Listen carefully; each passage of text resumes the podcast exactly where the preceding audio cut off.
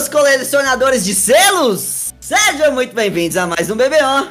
E hoje a gente vai de franchise tag. A gente vai falar sobre quem que recebeu a tag, quem não recebeu e como é que vai ficar essa situação toda aí. E vamos falar também sobre algumas trocas que já rolaram que a gente meio que não aprofundou. Luizão, vem de vinheta pra gente que a gente vai pedir apresentação, hein? Filatelista? Colecionador de selos. Porra. Eu lembro que o Marcelisco deu um salve para os colecionadores de selos um dia. Retroativo esse bebê. Todo mundo merece ser lembrado. Todos. Começa agora o BBO. A brisa da bola oval. Na linha de 5 jardas. E eu sou o Luquitas e. É, eu não preparei uma entrada para esse episódio, não. Boa noite. É, meu nome é Leonardo, mais conhecido aí como Greg. E aí dá meu salve pra galera do Centro Brasil, que, bom, eu comecei a produzir conteúdo aí junto com eles faz ah, algumas semanas. Ainda não tinha dado esse salve aí pra, pra rapaziada, não sei quem dos integrantes que ouve aí a gente, mas se vocês estiverem nos ouvindo, salve aí rapaziada, tamo junto, é nóis. E aí, eu sou o Igão. E eu tô extremamente triste hoje porque eu achei o álbum da Copa de 2010 e percebi que eu não havia completado aquele álbum, mano. Puta, mano. Puta merda, velho. Não dá nem pra pedir mais a carta da Panini, hein? É, não, uma criança burra, sabe? Ah, deve dar pra comprar ah, livro deve Mercado ter. Deve ter. Só não, só não sabe se é selo Ah, falso. mas, mas não é o meu álbum, né? Esse é o problema. É o meu álbum, tá ligado? Ah, mas aí mostra que você fez um trabalho meio a boca da 2010, normal. Mas quem faltou muita gente? Ah, faltou pouca. Isso que dói, tá ligado? Faltou pouca. Acontece. Acontece com todo mundo. Ô, João, você que tá vindo aí, você que é um velho novo, um convidado retroativo, eu não sei como é que pode falar. Se apresente, meu amigão, por favor. É, salve, salve, meu querido ouvinte aí. Bom dia, boa tarde, boa noite. É, eu queria agradecer novamente a oportunidade de poder comentar é, futebol americano com esses monstros do Bris da Bola Oval e o Greg, né? E vamos que vamos. Ele tá separado dos monstros, é isso? Arpou pra caralho. Adorei a referência. Ai, ai. E aí, pessoal, bem-vindo, João, de volta. Pessoal, queria mandar um salve pra minha galera que sabe que o melhor fofura é o roxo. E lembrar vocês que comer comida gordurosa demais deixa a pele oleosa, hein? Tome Não cuidado. erra. Por que o melhor, A melhor fofura é o roxo? verde. Aí o Greg errou. Não tem a menor Anéis comparação. de cebola, Greg? Churrasco, churrasco. Ô, É o mano. Anéis É o de cebola, parça. Onion rings everywhere, motherfucker. eu tô Isso não é mandando um, salve, porra, é fofura. Mandando um salve pra galera do fofura roxo, entendeu? Vocês gostam de outro fofura, infelizmente vocês vão ficar sem esse salve. Vocês vão ganhar esse outro salve aqui, ó. Salve pra vocês que não gostam do Esse fofura vai ser roxo. o meu salve do final da- do, do programa, então, pros amantes de fofura. Fura roxo, o fura roxo era o mais gostoso, porque ele era o mais cancerígeno. Exatamente. Como todas essas coisas. E, e o que não mata engorda. No as caso coisas do fofura, gostosas. faz os dois. E aí galera, eu sou o Rick e vou mandar meu salve hoje pra você que não fica no Twitter 24 horas por dia e um minuto depois do- do- de qualquer amigo seu curtir um tweet que comece com opinião impopular, vo- você ir cobrá-lo no grupo na frente de todo mundo. Isso não é, não é saudável, então meu salve pra quem não faz isso. Mas tá errado, porra. Caralho. Vou fazer o quê? Ai, caralho.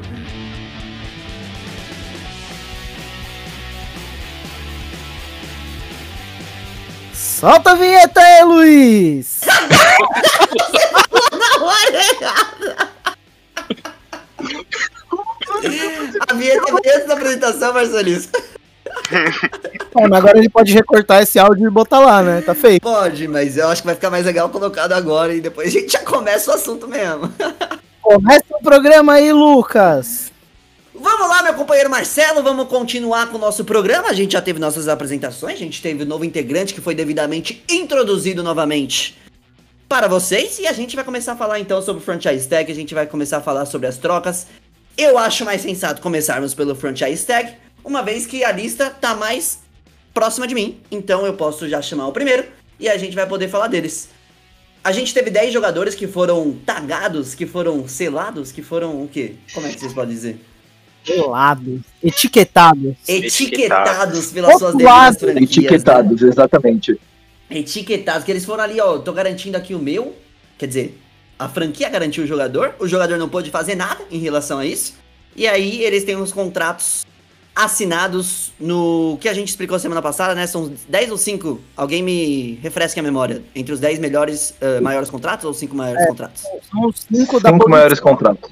Da posição. Da posição. Então a média dos cinco maiores contratos da posição. E 10 maiores é só pra trans tag. Show, show de bola. E aí, Acho que gente. vale um hein, mano. Se quiser o Greg fazer, já que ele já deu explicação super boa no episódio passado, mas se alguém perdeu o episódio passado, acho que valia um, um Não resuminho. vale não acha, não? a pessoa ouvir o episódio passado, mas também, se o Greg quiser dar um resuminho, você pode dar, Greg. Bom, então se vocês me permitem, aí é, o a franchise tag basicamente é, o salário é definido pela média dos cinco maiores salários de- do- dos jogadores daquela posição.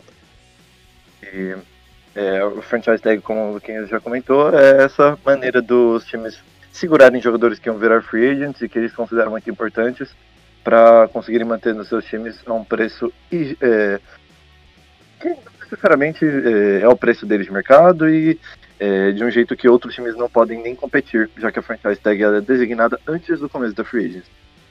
Boa. Acho que dos jogadores que tiveram a tag, a gente tem jogadores de torcedores dos times aqui, né? Mas eu queria começar exatamente pelo que foi tagado e depois assinou um contrato. Que foi Dak Prescott, QB do Dallas Cowboys. É, alguém quer dar uma palhinha sobre o que aconteceu com o Dak Prescott só pra gente explicar? Porque ele foi tagado e depois, em seguida, assinou um contrato onde o Jerry Jones abriu os cofres ali da equipe de Dallas e pôde garantir o quê? 40 milhões por ano, é isso mesmo? Média. 42 milhões por ano. É, na verdade a estrutura é toda complexa, dá- vale a gente entrar nisso, mas pra explicar o cara ter sido tagado e depois é, receber o contrato, é, todos os jogadores que receberam a tag, eles têm até junho pra entrar em acordo, eu não sei exatamente o dia de junho, mas eles têm até o começo de junho pra para conseguir negociar um contrato de longo prazo com o time. Passada essa data, os jogadores e o time não podem mais fazer o acordo, tem que jogar nesse contrato de um ano aí. Então, assim, daqui até lá, os jogadores. É, é óbvio que a gente sabe que acaba até um pouco da motivação dos times de negociar isso, mas é, nem sempre, porque são jogadores sempre relevantes no elenco, né? Então, se conseguir assinar um contrato de longo prazo satisfatório para as duas partes, tem daqui até junho para fazer. E o Dak Prescott foi rapidinho. É, porque também tem a relevância de assinar o contrato para o jogador, também tem o interesse do fato do signing bonus, né? Que para quem acompanha futebol padrão, seria o equivalente às luvas. Que o cara, só de assinar o contrato, já tirou uma grana aí para sustentar 10 gerações da própria família. E aí foi o caso do Dak Prescott, né? A tag veio mais para proteger e para blindar o Cowboys e acabou que foi mais rápido do que o esperado a negociação do contrato, né? E é que a negociação do contrato dele também acaba passando muito pela lesão que ele teve no ano passado, né? Porque a gente sabe que ele estava tendo um começo de temporada passada excepcional e poderia talvez, ao final dessa temporada, se ele tivesse saudável, sei lá, se firmar como QB top 5 da liga, não sabemos. Ele estava num ano fantástico e, bom, isso meio que é, fez com que o preço desse- dele não aumentasse tanto assim, essa lesão. Mas, mesmo assim, aquelas únicas cinco partidas que ele havia jogado, pelo menos conseguiram segurar que ele é, conseguisse assinar um contrato com a média salarial próxima à média que a gente estava esperando que ele tivesse assinado na temporada passada, né? Um negócio que foi muito falado do, do Dak Prescott, um- um- quem me chamou a atenção que falou isso foi a Mina Kimes, e quem não acompanha a Mina Kimes acompanhe, analista da ESPN, é que o Dak Prescott apostou nele mesmo e acabou compensando, né? Acho que tem que agradecer bastante o agente dele, porque foi um contrato que beneficiou, beneficiou bastante o, o quarterback. E o Dallas Cowboys também não fez um mau negócio, não, porque o impacto do cap dele esse ano não vai ser tão alto, e nos próximos anos, daqui até é, 2021, 2022, 2023, ele vai ganhar 126 milhões de dólares, o, o Dak Prescott, se nenhuma desgraça acontecer, né? E o, o cap salarial deve aumentar bastante nos próximos anos, principalmente com o fim da pandemia, com novos contratos de televisão que a NFL vai assinar. Então, Sim, 2022. inclusive, Exato. Só deixando esse parênteses, 2022 que vai ser assinado esse contrato de TV aí. Exato, então é um contrato que acho que ajuda também o Dallas Cowboys. É, é, é até curioso elogiar uma, uma atitude da diretoria dos Cowboys, mas acho que essa da. Eles tiveram que engolir essa, pra falar bem a real, né? Podiam ter negociado esse contrato antes, talvez é, pago menos, não sei, nu- nu- nunca vamos saber. Mas no fim das contas, com o que eles tinham na mão hoje, eles fizeram um bom negócio, eu acho. É, pro Prescott foi um puta negócio. É, porque se a gente for, for ver, é, é interessante porque com os valores que foram assinados, é, e considerando que o Dallas tinha colocado uma franchise tag ano passado, valor de 37,69 milhões, uma terceira tag ia ficar praticamente insustentável. Então, é bem interessante esse contrato aí que foi assinado. E isso garante o quarterback que, assim, achar um franchise quarterback é muito complicado. A gente tem equipes aí, né, o Ricardo, que disputam títulos ou disputam pelo menos playoffs sem franchise quarterback. E com franchise quarterback, com certeza, colocaria ali calibre de Super Bowl. E aí, não sei as loucuras que eles vão fazer aí nessa, nessa off-season, né? A gente vai falar um pouquinho mais tarde. para conseguir um franchise quarterback. E Dallas, com seu franchise quarterback, foi escolha de terceira rodada. E se provou já. Eu acho que se provou pelo menos como um quarterback de nível bastante alto. Um top 10 da NFL ali quando ele tá saudável. Sim. Né?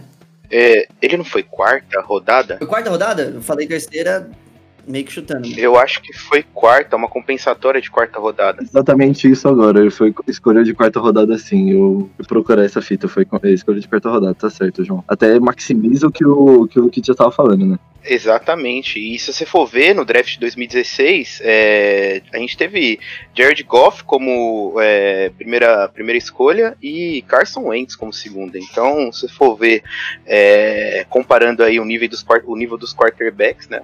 Eu acho que o Dak Prescott tá um nível acima. Nesse momento eu concordo lenda- 100%. Mesmo machucado. Já Mesmo já machu- de 27, mesmo machucado. Porque é um papo. Eu vi tweets de pessoas tratando o Dak Prescott como um não franchise quarterback, o que já me alarmou, e vi pessoas tratando essa informação como uma coisa óbvia, determinada, como se tivesse que concordar. E eu acho o Dak Prescott um quarterback de franquia sim, um dos é, quarterback top 10 saudável sim, e o time tem que dar condições dele poder brigar por playoff e, e alguma coisa a mais, antes do pessoal ficar. eh, criticar um jogador que até hoje superou todas as expectativas. Todas as expectativas, com certeza. Tem, umas, tem um- dois detalhes no contrato do, do Prescott que me chamam a atenção que eu queria comentar aqui. Eu sei que o episódio é sobre é, tag, mas eu queria pontuar rapidamente. Que é o fato de haver duas cláusulas, uma que é, veda a possibilidade de trocas e outra que veda a possibilidade de uma tag no final do contrato. Achei isso meio interessante. e, Tipo, já mostra como que o Cowboys realmente vai apostar no Dak Prescott para ser o, o franchise quarterback que não vai trocar nos próximos quatro anos, né? E também o fato da tag eu achei um tanto quanto peculiar. Poder de barganha, né? Que ele exer- Ah, É pra, meio pra evitar, tipo, também dele passar por essa situação novamente. Certo? É, então. Eu tava vendo que é, nos últimos dois anos, é, 2025 e 2026, né, que são os anos que eles podem é, retirar do contrato, é, os últimos dois anos, é, em, em 2025 ele receberia aí, é, o, cap, aliás, o cap hit bateria 53,2 milhões, e em, 2020, é, em 2026 eles poderiam é, colocar uma franchise tag nele de novo, que aumentaria o valor em 144%, do valor de 2025, sendo um custo aí de 68 milhões. Então é praticamente inviável. Não, é inviável, né, caso. 78 milhões de cap hit não dá. Seria um pouco complicado, né? Mas aí, vocês querem falar mais alguma coisa de Dak Prescott? Eu acho que a gente cobriu bem, né? A gente pode passar pro próximo jogador? Podemos, só dar uma completada que eu não cheguei a falar nada. Acho que. Vocês falaram bem que ele saudável para ser um quarterback top, top, top 10, mas o mais importante é que, tipo, às vezes as pessoas esquecem como é difícil encontrar um franchise quarterback. E franchise quarterback não precisa ser o melhor quarterback da liga, ele tem que ser um bom quarterback. Alguém que se sinta seguro no, no longo prazo. E o Dak Prescott, Sim. nessa definição, pra mim, ele entra como franchise quarterback e o Cowboys fez certo de pagar o dinheiro dele. Até porque tava adiando tudo, é, adiando há vários anos, né? Teve Zeke, teve a Mary Cooper, blá blá blá. Teve na hora do deck be paid. Ô Rick, eu queria começar com você o próximo jogador exatamente, porque era o que você tava pedindo. Não sei se era a tag em si, se era uma- um contrato novo, mas Allen Robinson, wide receiver dos Bears, o melhor jogador ofensivo dos Bears, teve a tag aí, recebeu sua tag. E você tá feliz, amigão? Eu estou radiante, é, coisa que o, o Robinson não está, eu entendo ele, porque a tag é muito ruim pro jogador, né? Porque quem recebe a tag é, é jogador bom. Então é um cara que na semana que vem no Free Agency ele com certeza faria um dinheiro grande a longo prazo. E, mas o, o Robinson ele já falou mais de uma vez que ele gostaria de ficar no Bears, mas que ele também não queria uma tag, então que se era para ganhar tag ele, pre- ele preferia testar o mercado. Só que o, o Bears não deixou porque não, não poderia deixar, não tinha, não tava condição de deixar. Você não pode. É um time que tá com problema no ataque, não pode deixar o melhor jogador de ataque disparado ir embora. Um time que quer atrair um bom quarterback não pode deixar a melhor arma ofensiva ir embora, porque senão qual que é o poder de negociação que, que o Bears vai ter? Tipo, o Buccaneers falando, pô, Tom Brady, vem aqui que a gente tem pra você Mike Evans, Chris Godwin, a gente contrata aí uns bandidos se você quiser pra colocar junto, tem problema não. O, o, o Bears não, não, não teria isso, falar, ah, vem aqui que lançar a bola pro Anthony Miller e pro pro offensive tackle, que o, que o Matt Nagy adora fa- fazer essas, porra em informação surpresa, mas en- enfim, é, pro, pro Bears era uma decisão óbvia, e daí, como vocês bem falaram, até julho tem para renovar é, o contrato, né, para fazer um contrato longo com, com quem fechou a tag, então espero que, que o Bears faça isso, e seria lógico a se fazer, mesmo que o Robinson queira um contrato absurdo, é, eu acho que ele, ele é um cara que merece, e assim, o, o Bears, com, como tá apertado de cap, teria que fazer esse contrato para poder ju- justamente. é, né, essa tag do Robson foi de 18 milhões esse ano, que é acima do valor da tag de wide receiver, né? Porque entra na regra lá do 120%, que é- era o que fosse maior. Então ele vai receber 120% do salário dele. A tag wide receiver era 16 milhões, ele vai receber 18. E daí o, o Bears, para diminuir esse, esse, esse dinheiro no cap, precisaria fazer um, um contrato a longo prazo que fosse mais leve no começo e ficasse mais pesado depois. Seria melhor pro Robinson, seria melhor pro Bears, seria melhor para todo mundo. Ele é um cara que sabe a, impor- a importância de, de contrato a longo prazo, porque quando ele estava no no bom contrato de calor dele lá em Jacksonville, né, ele rompeu o ligamento do joelho no último ano e por causa disso ele não conseguiu é, uma renovação lá, lá em Jacksonville. Teve que che- chegar como free agent no mercado e era um free agent em baixa, porque era um cara que vinha de temporada sem jogar, com o joelho fudido. E daí a- a- acabou fechando contrato com o Bears, que foi uma barganha, né? De três anos com 14 milhões por ano. Então agora eu sei que ele quer e merece esse contrato mais longo e eu espero que o Bears faça acontecer, até porque pro, pra franquia também é o melhor. Tem que ser louvado, já falei com vocês isso no Twitter. Tem que ser louvado o Allen Robinson. Entrou na NFL comendo pão que o diabo amassou, recebendo o passe do Blake Bortles, Mitchell Trubisky e o cara produzindo. É, é um jogador que eu acho que ele passa muito, muito debaixo do radar também por causa dos quarterbacks que jogam a bola pra ele, né? E é um baita recebedor, cara. Ele tem 27 anos, tá vindo de uma temporada de mais de 100 recepções, 1.200 e tantas jardas. É um, é um wide receiver titular, número um. Qualquer time ia ter muita sorte de tê-lo. E, e acho que você já falou, né? O Chicago Bears, se não tiver o Allen Robinson, vai chamar quem pra jogar bola pra ele também? Quem que quer colar num pico que não tem, não tem um recebedor um? Não tem, sabe, as outras opções é, sei o Darnell Mooney. Ai, que tristeza. Isso me lembra que eu fui de Darnell Money. Acho que na, na, na- no sexto jogo do ano passado. Mas você escolheu no, no Fantasy? Não entendi. No Fantasy, é, no Fantasy eu fui de Muito Darnell respeito Money. pelo Darnell Mooney, hein? Acontece. O Mooney vai ter o breakout year dele com o Russell Wilson que adora bola longa. Calma, gente, calma. Ah, sim! Quero! Quero! Ele tá indo pro Seahawks? É isso? É isso, que é isso. Vai, vamos seguir então. Ou a gente tem mais jogadores que fazem parte dos times, dos nossos comentaristas aí. E vamos pro próximo então, Marcelisco. Você tinha várias opções aí que poderiam. jogadores que poderiam ir pro free agent. Você tinha que escolher um. Você não escolheria o que o Tampa escolheu. E Tampa escolheu o Chris Godwin. É, é, eu acho que a decisão ia ser dura de qualquer jeito, né? Eu, se, eu, se eu escolhesse quem eu se eu tivesse o poder de escolher quem eu escolheria, que é o Shaq Barrett, o linebacker do, do Tampa Bay, é, eu ainda assim eu ia fazer com o coração pesado de não escolher o Chris Godwin. Ele é um excelente recebedor, ele é excelente no Tampa Bay. Eu acho que ele sim é uma peça importante que faz esse ataque rodar melhor. Inclusive, quando ele tá em campo, eu tenho a impressão que o time joga melhor mesmo. É, inclusive porque é isso, né? Mais uma excelente opção que tem que ser coberta pela defesa. Aí cê- é aquilo, né? Você tapa com cobertor aqui é, e o pé fica, fica passando frio. Porque se você marca demais o Chris Godwin, o Mike Evans fica livre, vice-versa, e ainda tem outros jogadores nesse ataque. Mas, é o que eu falei no último episódio, cara. Eu acho que fazer esse passo que o Tampa Bay deu é valorizar mais o ataque do que a defesa. E eu acho, sem, colocando birra com o Tom Brady de lado, mas eu realmente acho que foi a defesa do Tampa Bay que, que trouxe principalmente o título. Óbvio que o ataque fez muito, mas a defesa do Tampa Bay brilhou demais, principalmente no Super Bowl. E o Shaq Barrett é, cara, é uma das peças mais importantes. Ele é um dos melhores jogadores da posição na NFL e o conjunto de linebackers do Tampa Bay é um dos melhores conjuntos de linebackers da NFL. E aí o Lavonte David, eu acho que ele nunca foi candidato ao franchise tag, mas é um cara que ia ser free agent, conseguiu, é, o Tampa Bay renovou com ele por dois anos. E o Shaq Barrett vai pro mercado. E assim, jogadores como o Shaq Barrett são muito procurados na NFL. E nesse mercado, eu acho que Shaq Barrett vai receber bastante dinheiro.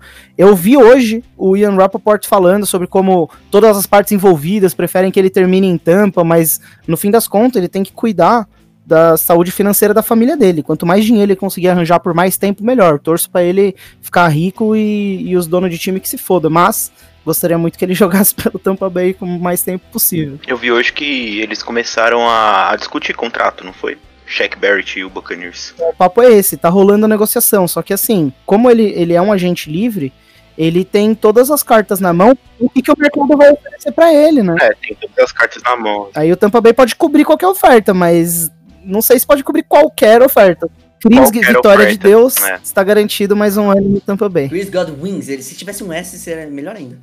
O Greg, também tem jogador do Saints que foi tagado, Saints que tá aí na, na missão anual de reestruturar 367 contratos dentro do time. Eles tagaram alguém que foi o Marco William, Marcus Williams Safety. Gostou, Greg? Ah, cara, assim, é, eu gosto de manter o Marcus Williams. Eu não sei se o Saints vai manter o Marcus Williams na tag. Ô Marcelisco, você pode me falar, por favor, qual que é a data mesmo que você disse que era que os times tinham até. é, Eu acho que era junho, pode ser julho também. É, é 15 de julho. o Saints ele tem que ficar abaixo de uma de um valor para agora no começo da free agency, para na virada do ano novo, mas depois vai ter que abaixar um pouco mais do, do valor do teto salarial na hora de é, ir para o draft, porque você precisa de um valor estipulado já reservado para o valor dos contratos das escolhas de draft, né? E bom, o Saints é, provavelmente não vai fechar é, agora na virada do ano com esse valor já contando para o draft. Então é bem capaz que é, o Saints tenha tagueado ele para segurá-lo do mercado e segurar das ofertas que ele iria receber para negociar um contrato longo que faça da mesma maneira que o, que o Rick falou, é, pouco dinheiro agora no começo, nesse primeiro ano, e jogue a maior parte do dinheiro para depois, exatamente para diminuir o cap hit dele esse ano e fazer com que o Saints entre nessa conta aí para poder assinar as escolhas de draft. Até porque eu acho que o Saints pode ser um tanto quanto agressivo nesse draft, que é um draft lotado em bastante posições que nós temos necessidade. Mas assim, falando do jogador em si, é um jogador muito bom. é, teve seus erros, principalmente o Minnesota é, Miracle lá, não tem como esquecer esse lance. E a gente, eu, sou torcedor do Saints, eu entendo o torcedor do Saints que fala, ah, não, aquele erro é foda, tipo, não dá pra errar numa hora dessa. E, tipo, as pessoas não estão erradas, eu só olho, digamos assim, o conjunto da obra. E no conjunto da obra, o cara foi muito bem. Ele tem 11 interceptações em 4 anos do Saints. É titular aos quatro, ah, há 4 anos, né? Desde que era calouro. Naquela temporada, inclusive, do Minnesota Miracle, ele tinha tido um ano excelente e eh, foi escondido, foi esquecido, sei lá, por causa do, do lance lá contra o Minnesota. Então, é, é assim, não consigo tirar a culpa do torcedor do Saints que, que não gosta dele, mas eu acho que ele é uma peça muito importante, principalmente para uma secundária que hoje de manhã cortou o Janoris Jenkins. né? E assim, é, dentro de todo o processo que o Saints tem que fazer todo ano para reestruturar todos os contratos, você vê o Marcus Williams com esse contrato que ele acabou ganhando a partir da tag, né? Como justo? Ah, é que eu acho que ele não vai receber um contrato tão alto quanto das outras estrelas da equipe. Eu acho que ele vai receber um contrato um pouco mais longo, tipo quatro anos, cinco anos, não sei, com a média salarial próxima à média que ele tá recebendo na, na- que ele vai receber, ou receberia, enfim, da tag. Só que distribuído de outra forma o dinheiro. Mas a média salarial acho que vai sair, tipo, 10 a 12 milhões, no máximo 13 É milhões por ano. 10,6 nesse primeiro, né? O, o- Sim, sim. É, então, é, por isso eu falo, eu acho que vai sair mais ou menos essa média, talvez um pouquinho mais, mas nada demais. É dividido por 4, 5 anos, algo assim, porque ele ainda é um cara novo, né? Uhum, Também tem isso perfeito. a ser considerado. A gente tem outros jogadores também, eu acho que. Não sei se a gente passa por todos os 10 de uma maneira mais aprofundada, eu acho que vale mencionar todos, obviamente.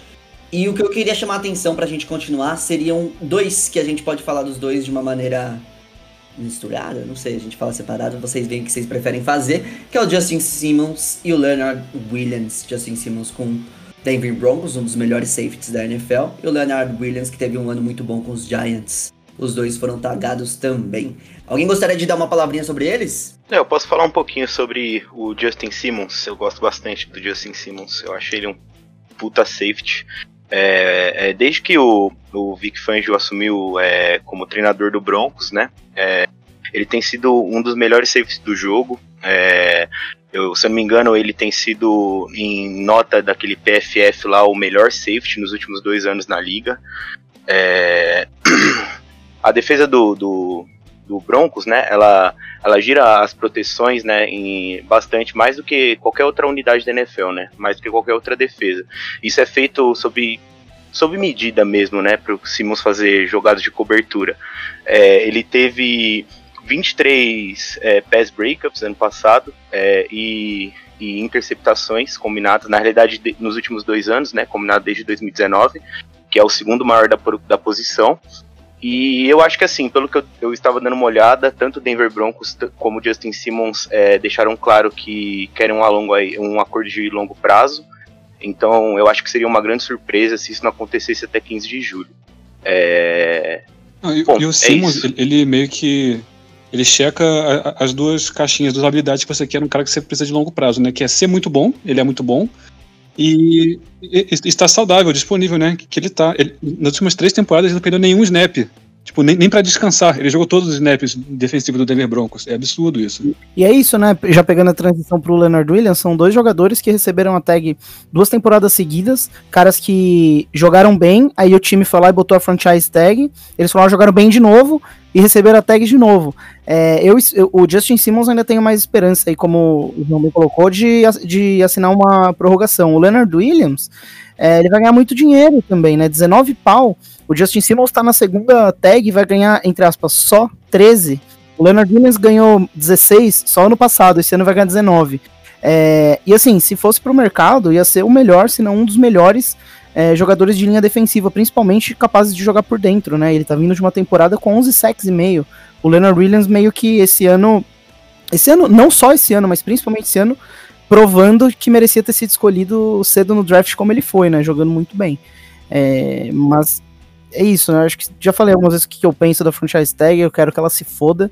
E lamento que o Leonard Williams é um baita jogador. É um, é um dos caras que quando você vê jogo do time dele, vale você ficar prestando atenção no que ele faz. É, o Leonard Williams é parte do sucesso defensivo da defesa dos Giants, né? Que conseguiu se remodelar nos últimos anos. E é o que eu falo, quando você não pressiona o quarterback, você pode ter os melhores jogadores cobrindo o passe. Não vai dar certo. Então o Leonard Williams com uma temporada de 11 sacks e meio mostra-se como um dos melhores DLs da liga, ao lado do é, do puta, fugiu, nome, DeForest Buckner, porque o Aaron Donald não é humano, eu não considero ele mais jogador, ele é uma anomalia na Terra. E faz recebimento de uma segunda tag, mas precisa também ter uma estrutura, né? Precisa ter um contrato estruturado ao redor dele. Parece que vai sair, mas eu não boto muita fé, então já vamos encaminhar para ano que vem tá falando que ele vai estar recebendo a terceira tag consecutiva. Mais jogadores que a gente tem, então, a gente tem de times que não vão estar nos cenários de playoffs, ou talvez não estejam nos cenários de playoffs agora, neste momento. E a gente tem o Marcus May. May? May? Ou Greg? May. eu não sei. May? May, safety do New York Jets. Taylor Motton. Inclusive, queria falar dele, viu? Ah, sim, eu vou, eu vou passar aqui os quatro pra gente depois falar de todo mundo da mesma maneira que a gente fez. Acho que fica mais dinâmico. Então, Marcus May, safety do. New York Jets, Taylor Motton, tackle do Carolina Panthers. A gente tem outro tackle, Ken Robson, do Jacksonville Jaguars. E o Brandon Scherf, guard do Washington Football Team. Ô, Greg, você mencionou então de Marcus May, por favor. Então, cara, eu queria falar do Marcus May porque ele é um cara muito interessante pra mim. Ele teve uma carreira tanto quanto estranha, digamos assim. Ele eh, já tem quatro anos na liga, né? Todos eles no New York Jets. E ele começou a sua carreira bem, né? Foi um ano que ele foi titular absoluto do time. eh, foi um dos líderes de tackles do time com 79 tackles combinados. É, forced fumble, duas interceptações. Começou como titular todos os jogos da temporada. Enfim, um calor muito bom. Só que aí na segunda temporada, em 2019, ele também não tinha voltado, mas ele não exercia exatamente um papel tão é, importante nessa defesa, exatamente pela presença do, Jamal Adams. A gente sabe quanto o Jamal Adams é, era importante no time e quanto ele, quanto de produção ele, ele, ele somava e até, digamos assim, tirava dos seus companheiros, porque principalmente do, do May, que era o outro safety da equipe, né? E com a saída do Jamal Adams, meio que deu um espaço, deixou um lugar pro May aflorar. E aí ele teve a melhor temporada da carreira dele de longe. Teve 88 sex, eh, tackles combinados, teve eh, eh, dois fumbles forçados e um recuperado, 11 pass deflection, duas interceptações e começou todos os jogos como titular de novo, né? E, bom, aí se colocou na posição para receber essa tag e eu acho que fez por merecer, de verdade. É um jogador bem interessante. Foi ter o seu breakout year já com 27 anos de idade, mas merece esses 10 milhões aí que ele vai receber, até porque o valor da, da tag dos safeties é bem baixo. Inclusive, eu acho o safety uma das posições mais desvalorizadas da, da NFL. A gente pode até falar disso em outro episódio, mas enfim. E acho que ele merece demais e acho que mereceria, caso o Jets é, quisesse fazer um contrato mais longo, nem precisa ser de 5 anos, mas sei lá, 3 ou 4 anos, é, com uma média aí próxima desse, de 10 milhões, 11 milhões, enfim. Acho que ele fez por merecer. O Jets parece que tropeçou em encontrar um safety, um safety novo, né? Porque o, é isso, o Marcus May teve toda essa oportunidade que o Jamal Adams foi embora, de repente, baita jogador, né? O cara que completa bem essa defesa. O, o Jets, se, se fosse bem conduzido, dava para começar um projeto de estruturação bem legal. é, com essa defesa em volta dele, principalmente. Interessante. Se- Seattle mandou um outro safety de volta né, pro Jets na troca do Jamal Adams, que era o Bradley McDougall, que todo mundo pensou que pelo menos ia sabe, que assumir essa posição do time como principal safety. E na real quem apareceu foi o Marcus May, né? Bom, isso o Jets, até quando faz as coisas direito, você vê que é sem querer, assim. E esses três outros jogadores de linha ofensiva aí, alguém quer dar uma palhinha? Taylor Moton, Ken Robinson. Eu quero começar aqui falando de uma cagada colossal que a equipe de Jacksonville Jaguars fez dando a tag no Cam Robinson. Porque, cara, assim, eu entendo o desespero de ter uma OL forte quando você vai ter um cara igual o Trevor Lawrence no seu time no ano que vem. Só que o Cam Robinson é um tackle bom pra ok. Ele não é absolutamente nada de excepcional. É, já teve uma lesão no joelho, rompeu o ligamento ACL, que nem o nosso queridíssimo Leonardo Greg aqui. É, eu rompi os E- dois, nem vem conseguiu- comparar ele comigo. É, até porque ele conseguiu voltar, né? Diferente do Greg. Não, Filho da puta do caralho, tô no terceiro mês de recuperação, arrombado. Enfim, o Ken Robinson conseguiu voltar, mas foi nada demais. Então, tipo, é um jogador no que é, seria substituível caso o Jaguars perdesse de fato, não conseguindo negociar o contrato. E vai pagar 3 milhões num tackle que não compensa esse valor, né? É a questão do custo-benefício. Não, ô Igor, só, só pra puxar, dentro disso que você tá falando exatamente, é que a, a tag é tabelada, né? Como a gente, a gente já explicou. E tiveram dois tecos que foram tagueados, que foram etiquetados essa semana. Se você parar pra pensar que o Jaguars conscientemente colocou a tag lá de 13 milhões no Ken Robinson e o Panthers colocou a tag de 13 milhões no Taylor Moton, eu acho que é um negócio que foi pior ainda, sabe? Porque o Taylor Moton é um jogador de, de 13 milhões, mas o Ken Robinson, cara, realmente foi uma viajada, né? O, o grande mérito do Cam Robinson é ser o atual é, atual jogador titular do time. Porque não é que, pô, vou dar tag pra um cara foda que o mercado vai até. Não, é tipo, ah, você tá aí, Cam Robinson, você é titular? Ah, pois bem, então toma aqui a tag pra você. Não conseguimos negociar um contrato, mas a gente também não pode perder você, que tu é nada especial. Só que se você perder, fudeu, porque vai entrar o menino calor. A gente já viu o que aconteceu com o Joe Burrow esse ano o Andrew Luck durante toda a carreira, não pode deixar o rapaz apanhar, então vai você mesmo e por favor fique aqui. É o que aconteceu, né? É, é um time que, que tá com cap infinito também, e é basicamente o que o Marcelisco falou, tipo, dá o tag, paga caro demais, mas é por um ano só. É, só pro Trevor Lawrence ter um mínimo, mesmo que sendo overpaid, e depois ver o que faz. Foi meio que isso. Acontece nos melhores times, né? Acontece. Não, não, não. Melhores não, né? Isso aí, Exatamente, não acontece nos melhores times, né? Eu só quis passar um pano pro Jacksonville Jaguars, Marcelisco não permitiu. Então a gente vai pro terceiro, terceiro linha ofensiva, que foi o guard da equipe do Washington Football Team, Brandon Sheff. A gente deu uma palhinha aí, mas e aí? segundo ano consecutivo que ele recebe, né? Segundo ano. E pelo, pela, pela cláusula de 120% do, do salário anterior. É, ficando aí em 18 milhões. É, eu gosto bastante também do, do Brandon Scherf, eu acho que, que foi uma tag que acabou saindo boa aí pro time de Washington.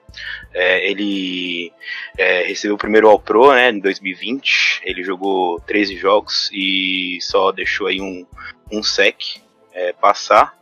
E ele já, já teve aí 78 jogos de é, startados aí é, com o time de Washington, desde que ele foi draftado em 2015. Eu acho que ele é um é bem regular, um dos melhores da posição aí de guard. E, enfim, acho que foi um bom uma boa movimentação aí do time de Washington. E acredito também que, que, que até dia 15 de julho eles vão acertar um contratinho. Só pra gente lembrar aqui, né? Ele conseguiu essa proeza de só passar um sec numa divisão que, apesar de ter sido fraca, tinha umas DLs bem competitivas. Bem do competitivas, Eagles, né? exatamente. Do do. O Brandon Sheriff é um dos casos que eu consigo reclamar menos do cara receber a franchise tag, porque ele é um cara que ele é um dos melhores guards da NFL, tanto que foi uma quinta escolha de primeira rodada, mas é um cara que brigou já muito com lesão. Quando ele tá em campo, é incrível, mas quando ele tá em campo, é um- uma interrogação. É, e o- pra Washington acaba ficando meio óbvio que tem que segurar porque fazia 24 anos que o Washington não, não tinha um titular no All-Pro. Então, né? Basicamente o melhor jogador do time em 24 anos. Uma boa linha ofensiva do, do Washington, é, é bom pra eles, é um, é um bom movimento pra eles manter um jogador como, como o Brandon Sheriff, estabilidade pra um time que dificilmente vai ter um quarterback é, razoável no próximo ano, então tem que dar toda a ajuda possível e imaginável. né? Heineken, pô.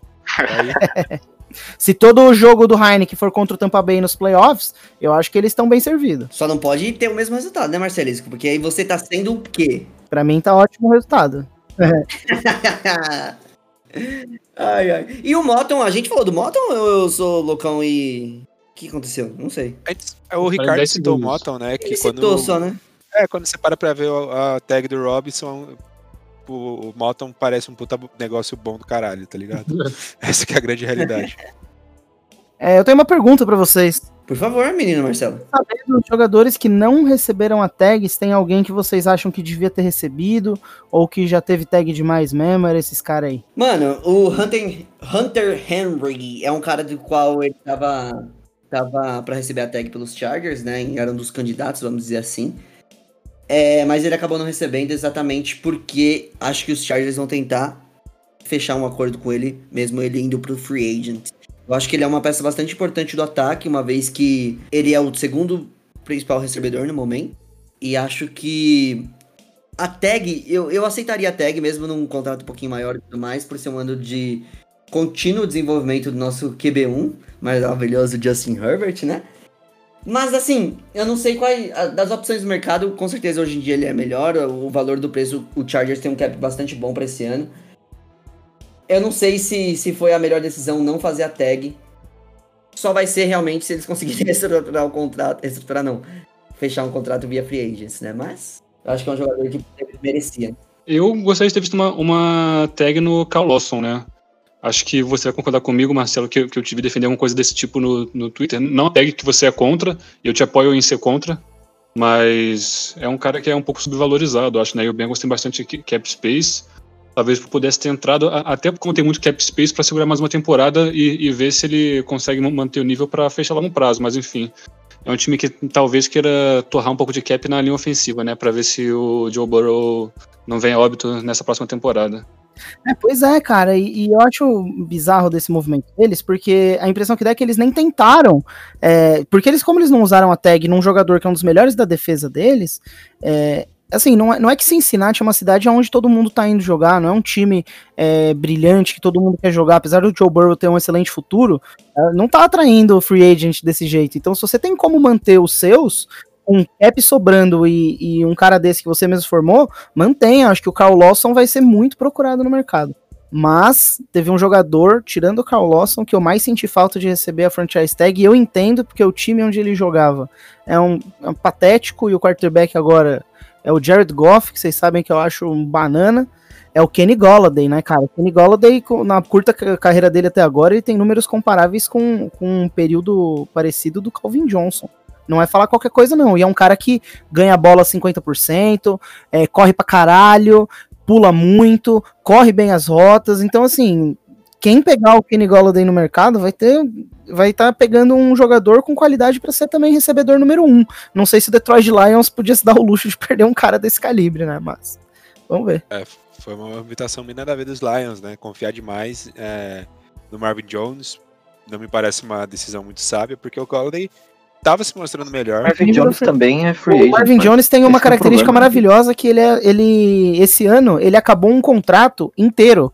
Ele assinou um contrato de acho que cinco anos com o Detroit Lions e cumpriu o contrato inteiro. É um negócio que quase nunca acontece, né? Os times sempre mandam os caras embora ou reestruturam o contrato. Ele simplesmente viveu esse contrato inteiro. Negócio coisa de louco mesmo. Coisa de louco mesmo. Exato, exato. Fiquei em choque. Nunca Que rola. absurdo, né? Os caras assinaram o compromisso e fizeram a porra do compromisso. Tá? É, o, o, o Lions, na real, a impressão que dá é que eles também Então, nem tentaram, porque já aceitaram que aquele rebuild trienal deles, né? Cada três anos tem um rebuild, é, chegou de novo, e daí foda-se, começa do zero, e deu essa impressão. Eu, inclusive, tinha visto, visto alguns reportes a respeito disso. E alguns memes no Twitter a respeito é, do tanque que, vai, que, que vem aí pra Detroit esse ano, novamente.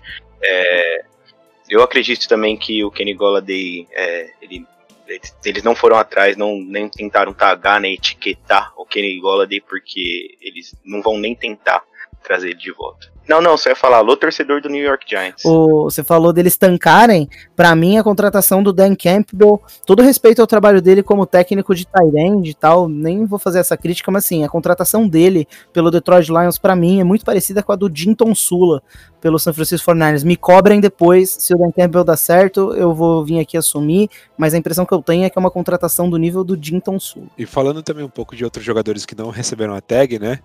O Aaron Jones do Packers acabou não recebendo a tag, só que eu particularmente considero uma burrice sem tamanho gastar uma tag no running back, que é jogar muito dinheiro numa posição que tem uma rotatividade alta, uma carreira curta. Infelizmente é esse o cenário dos running backs. Mais um que eu até estranhei, que eu até comentei que eu achei que ia ser tagado e não foi, que ia ser etiquetado, né? Era o John Smith, Tyrande, que era do, do Tennessee Titans, que teve uma temporada muito boa ano passado, que é jovem, tem 25 anos apenas ainda, e que eu achei que ia ter um futuro maior com o Tennessee. Não quer dizer que não quer dizer que já acabou logo o relacionamento, né?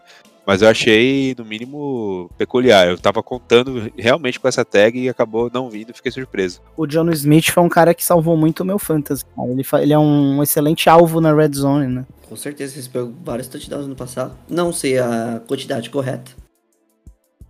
Mas é um, junto com Hunter, Hunter Henry e, quiçá, Zach Ertz, né? São os melhores free agents na posição aí desse ano de 2021.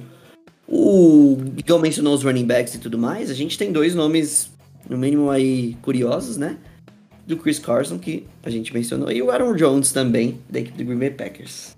Vocês Ninguém gostam do Chris? Carson? Eu, tenho, eu, eu não consigo. Eu não consigo me convencer do Chris Carson, sabe? Quanto mais eu olho pra ele, leio a respeito. Se, eu, eu não assinaria o Chris Carson, cara. Tipo, de jeito nenhum. Chris, Car Chris Carson, pra mim, é um bom complemento a um wide receiver pica, Isso, tá ligado? Um cara que vai Sim, dar dando rotatividade. E o Aaron Jones? Concordo. O Aaron Jones na free agency tem tudo pra sair milionário. Quer dizer, milionário já é, né? Mais O, milionário. o Aaron Jones eu acho um bom jogador. Eu acho um, um bom jogador.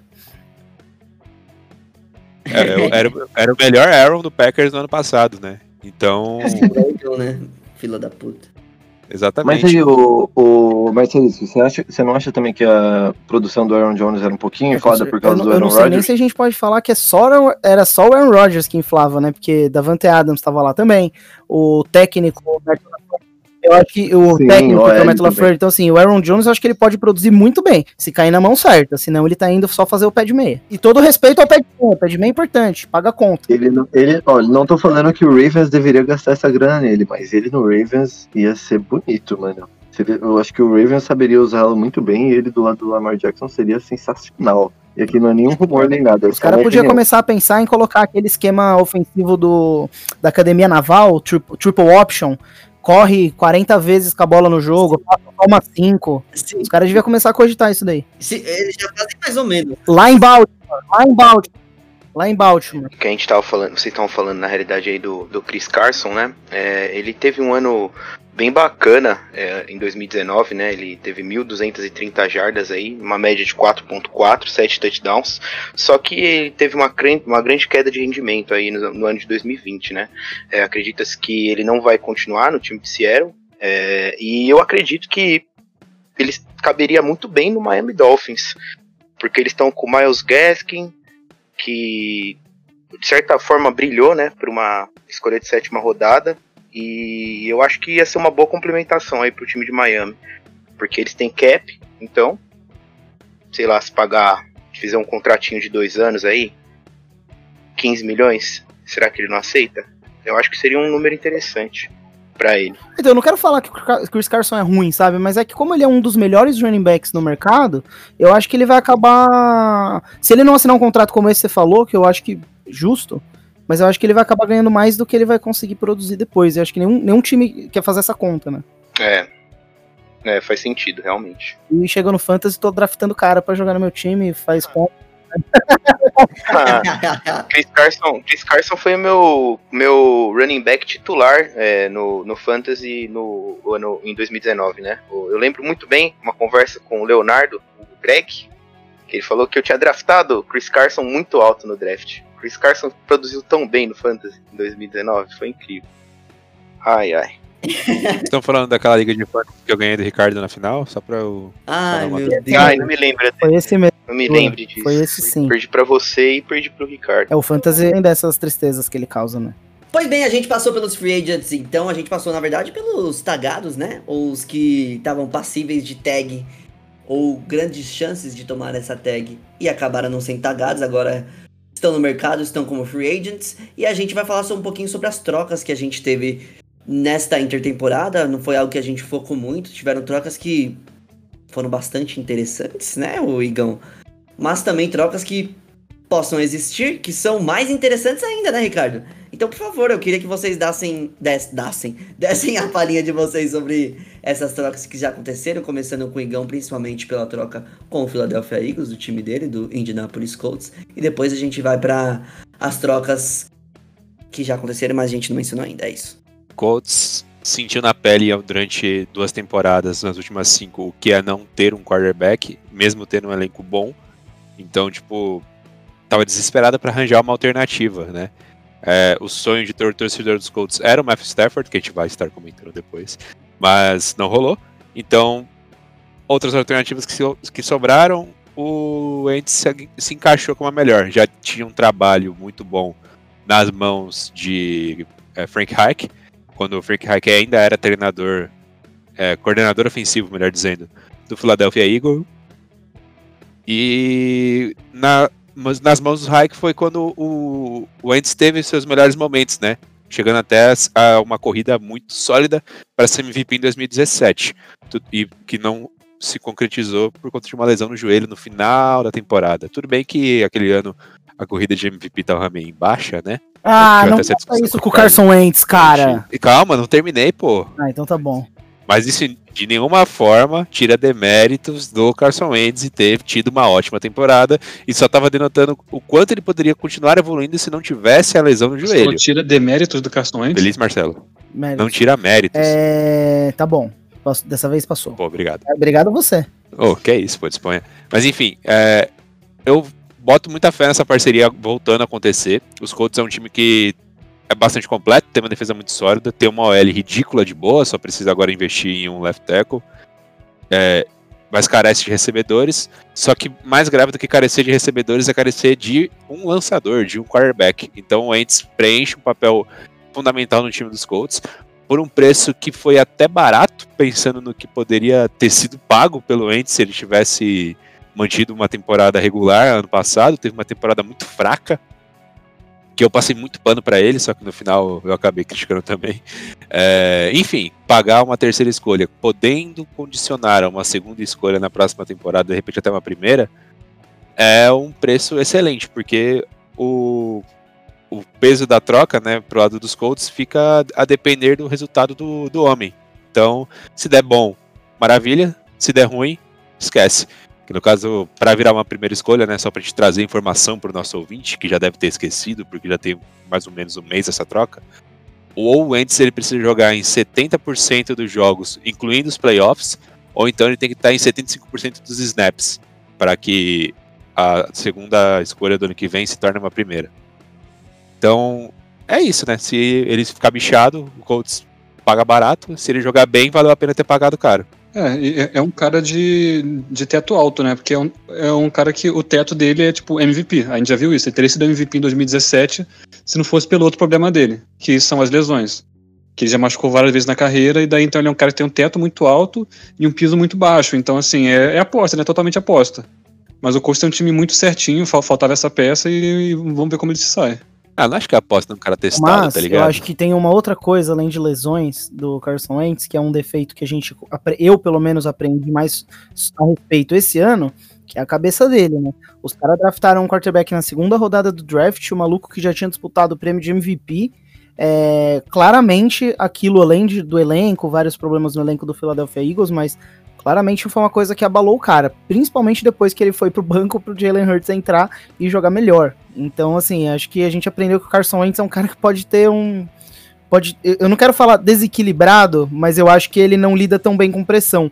E eu não acho que tem muito espaço pra ele para ele ficar se provando esse ano, não. Ele tá numa cidade nova, tá sendo contratado. é, não foi tão caro quanto foi o Matt Stafford, que a gente vai falar depois, para decepção do Philadelphia Eagles, mas assim, é um cara que chega pra ser titular. E se ele chegar em Indianápolis e não jogar, eu acho que não vai ter muita tolerância com ele, não. Philadelphia ele já estava há alguns anos, teve no time que ganhou o Super Bowl.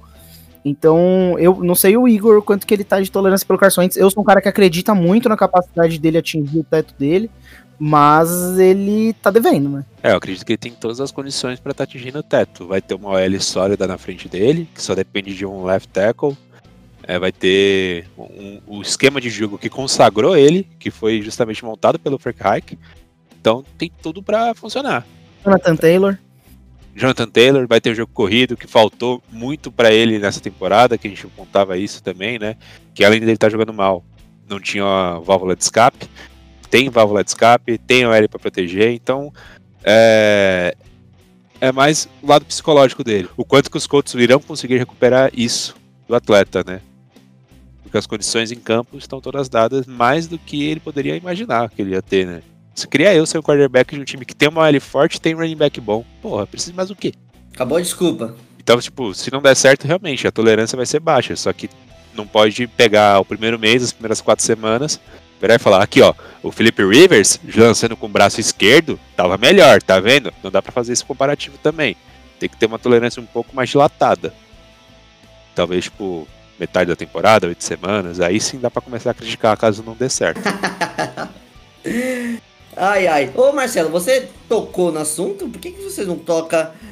Continua tocando nesse assunto de Matthew Stafford? Pois é, e o Matt Stafford é um cara que entrou na NFL. Que ano que entrou o Carson Wentz 2016? O Matt Stafford 2009. Um jogador já com 7 anos de carreira a mais que o Carson Wentz. E quando ele foi trocado do Detroit Lions agora, ele foi trocado por duas escolhas de primeira rodada, né? Se você me falasse.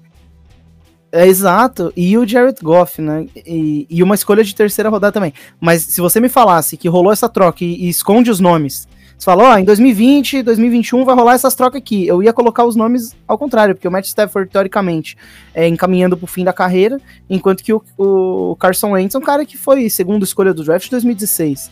Mas o Matt Stafford ainda é um cara muito competente. Eu acho que o que foi pago nele mais do que justo.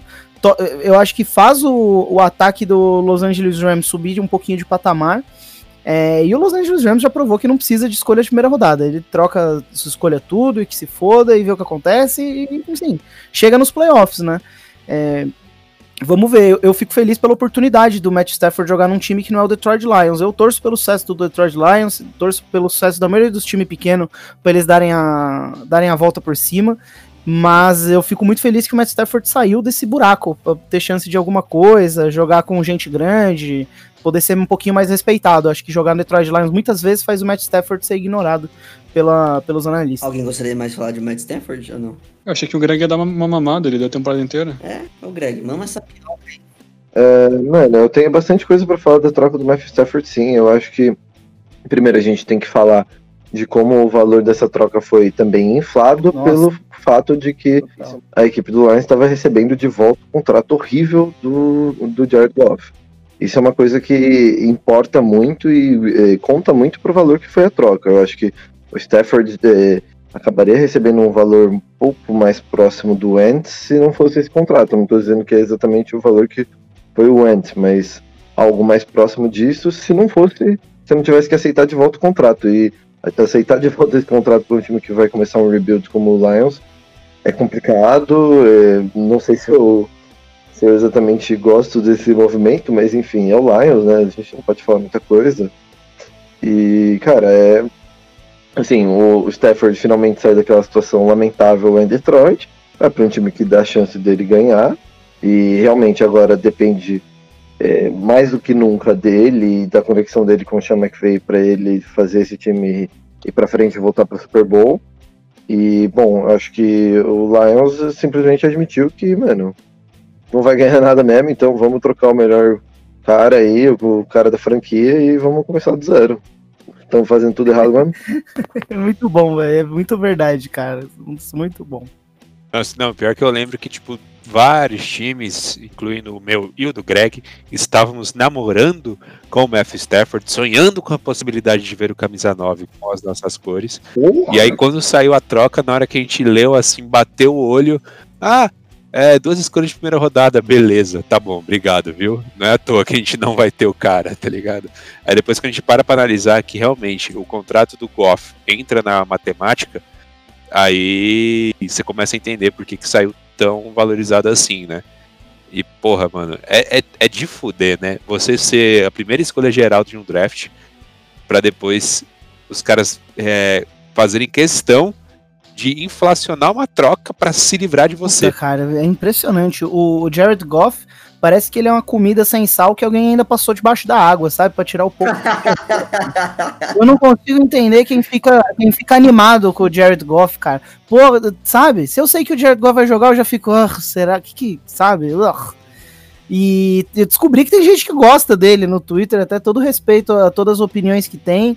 Inclusive quem fica eufórico com coisa pouca, eu acho até que são pessoas iluminadas que vão pro céu. Não é meu caso. Jared, eu preciso de um jogador que seja bom, que empolgue. Não é o caso do Jared Goff. Não, verdade seja dita aqui, Marcelo. Entre eu e você aqui, verdade seja dita. Quem se empolga com o Jared Goff votou na Carla Dias pro paredão falso, É- né? é bem possível é isso. verdade. Gosta de ser enganado. Por um loirinho otário. Gosta de ser enganado por um loirinho com cara de banana.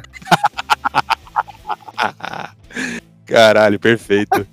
Encaixou melhor do que aqui, eu foi- jamais foi imaginei que poderia encaixar. Foi realmente impressionante. Não planejei? A piada veio. Porque começou, velho. Ai, caralho. Mas aí, agora que a gente já falou das duas trocas que realmente importam, vamos falar das trocas que basicamente a gente só vai citar? Brincadeira, João, deixa você comentar a Gordinho troca gostoso. do, do gordinho. Mano, como é que um cara tão grande tem tanta cara de criança, velho? Delícia, aquela cara de tartaruga ninja. da Mbappé obeso. Mano, ele tem cara de um bebê, sabe, mano. A cabeça dele é formato da cabeça de um bebê, tá ligado? Ai, ai, é complicado. Eu falar do Trent Brown é complicado, como torcedor do Las Vegas Raiders. É bem complicado. Eu fiz uma pausa dramática, achei que era tão complicado que você ia largar. Lá dentro, deixa, deixa quieto. É complicado. Não, é. Não, é. Apesar de toda a dor, é, vou comentar um pouco aí sobre essa troca, né? Então, Las Vegas Raiders ele trocou é, o offensive tackle Trent Brown com o New England Patriots após ter investi- ter investido pesado no jogador é, que nunca correspondeu. É, ele jogou mais de 10 snaps em 14 de 32 jogos desde que assinou aquele contrato gigantesco de 4 anos, 62 milhões de dólares há dois anos atrás para ser o right tackle mais bem pago da história da NFL.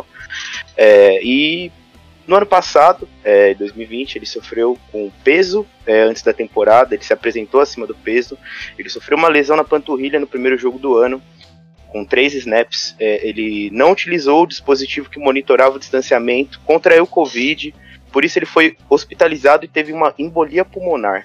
Após é, várias semanas afastado, ele sofreu uma outra lesão no joelho e não jogou mais na temporada. Os números finais dele são 16 jogos de, dos 32 né, é, possíveis que o Raiders jogou. É, os valores da troca foi, foram uma escolha de quinta rodada pros Patriots e o, o Raiders em troca recebeu uma escolha de sétima rodada. É, aliás, né, pro Patriots foi a quinta rodada mais ele e pro Raiders foi uma escolha de sétima rodada, é, todos de 2022. É, ele ainda aceitou é, alterar o contrato dele, ele vai receber só 11 milhões de dólares por um ano de vínculo com o New England, é, se tornando um free agent em 2022. É, pro Raiders, é, esse movimento ele libera 14 milhões de, de cap, que é um valor muito alto, né? É, considerando aí as sérias dificuldades é, em virtude da pandemia. E ainda assim a, a, linha ofensiva ela precisa de atenção, porque afinal os únicos titulares que, que restaram foram foi o Colton, o Colton Miller, o left tackle, e o Rodney Hudson, né, o center. É, de repente o que era considerado aí uma força da equipe, né, a, a OL mais, a mais bem paga da NFL, é, pelo menos aí por um tempo, é um ponto de interrogação, né. É, por um lado, é, a gente está criando bastante cap. É, Rich Cognito é, ele foi cortado e liberou 6,35 milhões. O Gabe Jackson foi cortado e liberou 9,6 milhões. O Trent Brown liberou esses 14 milhões, aí, totalizando aí praticamente 30 milhões. É, mas e aí? Ficam várias dúvidas né, no, no roster de, do Las Vegas Raiders, principalmente nesse setor. É, a gente pensa aí também Brandon Parker, é, que é uma escolha de terceira rodada de 2018. Será que ele conseguiria é, produzir no nível do Trent Brown? Com certeza não, mas será que ele conseguiria produzir no nível normal? Será que ele conseguiria ser um starter? Aí tem também John Simpson, foi um jogador de quarta rodada da temporada passada, que ele poderia substituir o Gabe Jackson, que foi cortado. Só que ele também só jogou sete jogos ano passado, eu acho que seria pedir muito dele. A gente tem alguns outros nomes que não são nada importantes aí no, no resto da rotação. E, e, a gente tem esses 30 milhões de, de cap, né? É, que ainda tem muito a ser mexido. Vários contratos aí, vários jogadores a ser cortados, como Marcos Mariota, que a gente tentou negociar e não conseguiu. Arden Key, Jeff Heath, Jalen Richard.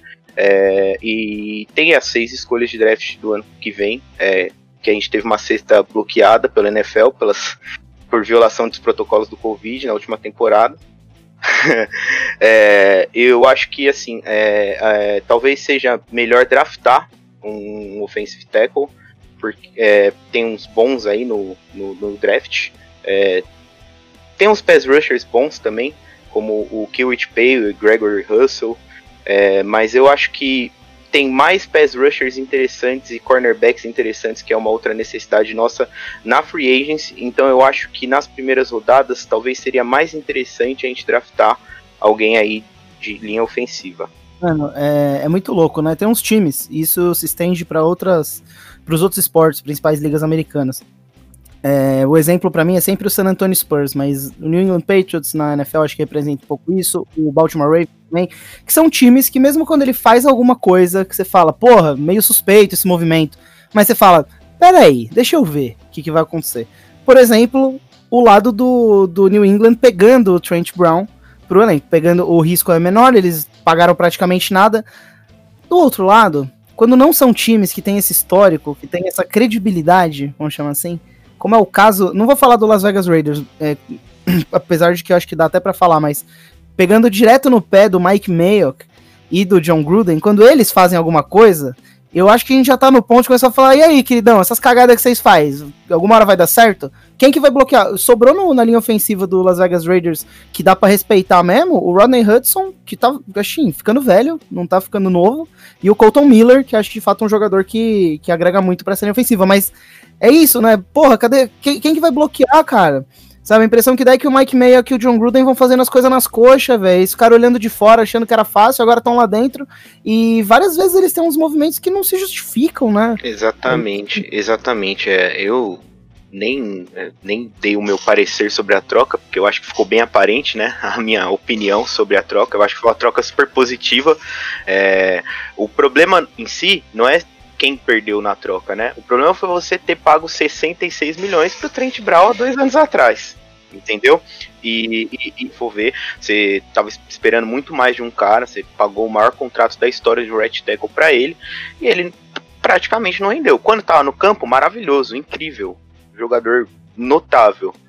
Só que ele nunca tá em campo entendeu? E o problema em si, é, além das as lesões são sérias, né? Mas o problema é a falta de comprometimento do jogador, entendeu? Só que esses problemas todos já eram de conhecimento de John Gruden e Mike Mayock antes de contratarem o Trent Brown. Então a, questão é exatamente essa que o, o Marcelo pontuou. É exatamente isso. É, eu acho que assim, eu dou mais esse ano. de, de assim, não, realmente, faz aí o que vocês querem, entendeu? Eu, eu, eu não vou fazer mock draft, eu não vou fazer porra nenhuma esse ano. Faz o que vocês quiserem aí. Se der certo, beleza. Se não der certo, tchau. Eu vou fazer campanha no Twitter, vou mudar a minha foto de capa de novo, fora John Gruden. E é isso. Eu, assim, eu, eu tô dando mais um ano mais um ano aí pra, pra, pra gente tentar, pelo menos assim, chegar nos playoffs, porque elenco para isso, se a gente fizer as trocas certas, com o cap que a gente vai conseguir aí na, na free agency, se a gente trazer um pass rusher interessante, se a gente é, trazer o Nicholas Moron, que é um, um, um undrafted, né, um, foi draftado de Greenville, de Greenville College, que ano passado ele teve 62 tackles solo, 8 tackles for loss, enfim, ele teve uma tem, puta temporada é, em 14 jogos, de 16 que ele jogou. É, e a gente contratar um, um, cara no nível do Hassan Reddick do, do, Arizona Cardinals, que é um puta free agency, um puta edge rusher, talvez um, um Yannick Ngakwe, um, talvez um Jadavion Clown no valor certo, entendeu? E ir para o draft e draftar um, um jogador de, de linha ofensiva, alguns jogadores de linha ofensiva interessantes, é, e, e, e, depois partir todo para defesa, que é o grande, né? É o grande ponto negativo do time. É, você tá, tá dando um ano só mais pra eles, mas a direita tá, tá dando sete, né? Porque na real o contrato aí é infinito. Mas beleza. É, é. Exatamente. É um contrato de 10 anos 100 milhões de dólares, faltam 70, faltam 70 milhões, tá tranquilo. Tá suave. Eu só queria puxar rapidão do lado do Marcelis, que a gente falou muito do, do Raiders, né, mas do Patriots nem tanto, que é meio que isso, né, da, da gente ficar sempre de olho nas movimentações, porque é um time que não erra ou muito raramente erra, né, então assim, é, é um grande jogador que veio baratíssimo, e que muitos times não fariam a aposta por todas as questões de saúde que a gente já falou, né? Mas os Patriots fazendo é um negócio que, tipo, ninguém meio que esperava, né? De falar, pô, mas o Patriots não, não tava procurando tackle, tava? Ou tava e eu, eu não sabia? E se eles é, vê, a oportunidade, atacam, e a gente sabe que muitas vezes dá certo, né? Então vamos ver qual, qual vai ser a saída do Trent Brown no Patriots também. Eu acho que ele vai jogar muito. Ô Igão, pra gente falar de outro jogador então, a gente pode falar do Isaiah Wilson.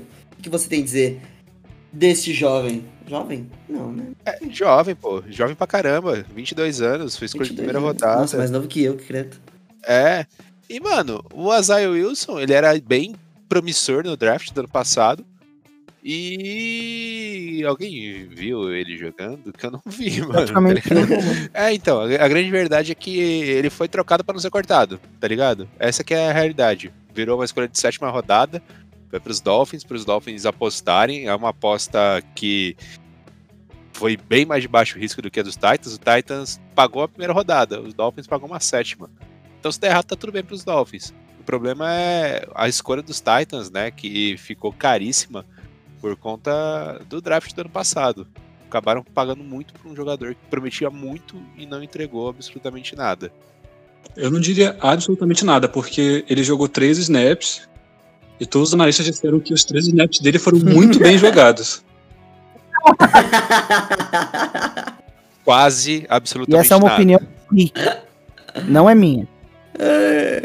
Então, mano, é, é, é o, o, triste sonho que não se concretizou. American Dream falhou aqui com a Zion Wilson. Vamos ver agora. Aí o Brian Flores vai virar chance. o, de fato a franquia do New England Patriots, que é pegar um jogador é, de primeira rodada que foram bot em time ruim, ou em times que não souberam aproveitar o jogador, que eu não acho que o Titans é ruim, e fazer o cara jogar bem, porque imagina a Isaiah Wilson dar certo em, em Miami, puta roubo, né? Os caras trocaram escolha de sétima rodada para mandar o jogador, escolha completamente protocolar, foi mais um, leva ele aí na moral, que ele tá enchendo o saco aqui, que o Isaiah, Isaiah Wilson foi criticado o profissionalismo dele, né? Acho que esse, esse, é o ponto. O cara foi escolha de primeira rodada que parecia que não estava engajado em jogar pelo time, foi, é, foi pego é, dirigindo embriagado, é, tweetou que não ia jogar mais pelos Titans antes de ser trocado. Enfim, o famoso malucão, né? Foi, exatamente isso. Foi tipo, não aguento mais esse uhum. mala. É, tira de mim. Ele foi trocado cortado. Um ano não, não, não, aguento mais. Malucão. Eu queria falar um, um, algumas, é, algumas notícias aí, é, algumas notícias quentinhas de hoje. É, queria falar aí para você, torcedor do Bills. É, notícia importante que o, o linebacker o Matt Milano é, acertou aí um contrato de 4 anos e 44 milhões, com 24 milhões garantidos. É, eu acho ele um, um, um, linebacker bem interessante, bem bem versátil, né? É, e eu acho que a torcida do Bills gosta bastante dele, então acho que é uma boa notícia. É, pro Chiefs, é, notícias interessantes aí para a linha ofensiva dos Chiefs. É, após é, cortar o Eric Fisher e o Mitchell Swartz, eles também resolveram é, cortar o Austin Hitter. Ou seja, é, 60% da proteção do Patrick Mahomes de 2020 vai ser diferente para 2021. E por fim, eu queria citar rapidinho aí também pro torcedor do Saints aí, pro Greg, aliás, é, que o Janoris Jenkins, é, ele também foi solto, é, vai ser um free agent em 2021, é, batendo aí 14,2 milhões no cap hit do Saints. É a Loomis Magic que tá acontecendo aí, Gregão. É que o valor que ele foi liberado, o valor total do contrato dele era, girava em, em torno de 14 milhões, mas o cap hit que ele, Ah, vai, dead eh, que ele vai salvar vai ser de 7 milhões. Ele tem 7,2, se não me engano, de dead É, cap. 14 milhões. que é aquele valor que, que é retirado. Então, tipo, somar os dois dá esses 14 milhões, mas é 7 salvado e 7 mais do, do Dead. Inclusive, é, foi um corte osso. é, foi um corte, foi um corte osso porque deixa bastante é, cap space, é, bastante dead cap, perdão. E é um quarterback titular e foi um, Acho que talvez seja o jogador mais consistente que mais contribuiu da equipe dos que foram cortados até agora, tirando o Thomas Morstead, que é um punter. Isso da teoria que o salary cap só existe pra fuder quem joga com o Saints a franquia do Madden na segunda temporada, que você não tem dinheiro pra renovar com ninguém porque não tem como ficar reestruturando o contrato. Pode ser? Talvez, talvez, capaz. Mas se você também é, jogar uma carreira no Madden com o Saints, se você conseguir tirar o Saints da, da confusão que o Loomis fez ali, você também é um, tipo, gênio. Que demora tempo. É compatível. É, não, tem que ser desocupado pra caralho. gostei assim. dessa Mas crítica. vai, vai, vai, vai, vamos- Nossa, fiquei. Nossa, eu gostei, viu? Eu gostei. Porque é verdade. A gente aqui, ó, o proletariado só tem tempo de, de, de trabalhar, de pegar transporte público aí, se preocupar com Covid. E não tem tempo de ser gente. Gostei. Não foi exatamente isso que eu falei, né? Esse ponto que fez foi você. Quem tá de parabéns. A sua fala é policênica, né? A gente pode interpretar, da- cada um interpreta de uma maneira. Ô Greg Rick, vamos falar. A gente vai trazer uma brincadeirinha aí que a gente planejou fazer com vocês, da qual a gente tem um jogador que tem dois integrantes que podem se. Está. Está. É. Como é o nome? Tabefe? É, Briga de tapas? Eu não sei falar. Estabefear?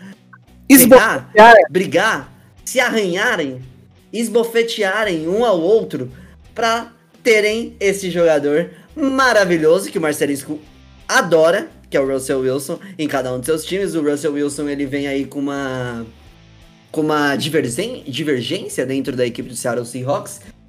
Ele tá cansado de correr pela própria vida, ele tá cansado de não ter um plano ofensivo que seja além de falar Russell Wilson se vira. E ele tá querendo sair, é, pelo menos o que a gente acha que tá rolando, porque as movimentações no- nos bastidores estão sendo grandes, a- as fofocas estão crescendo cada vez mais.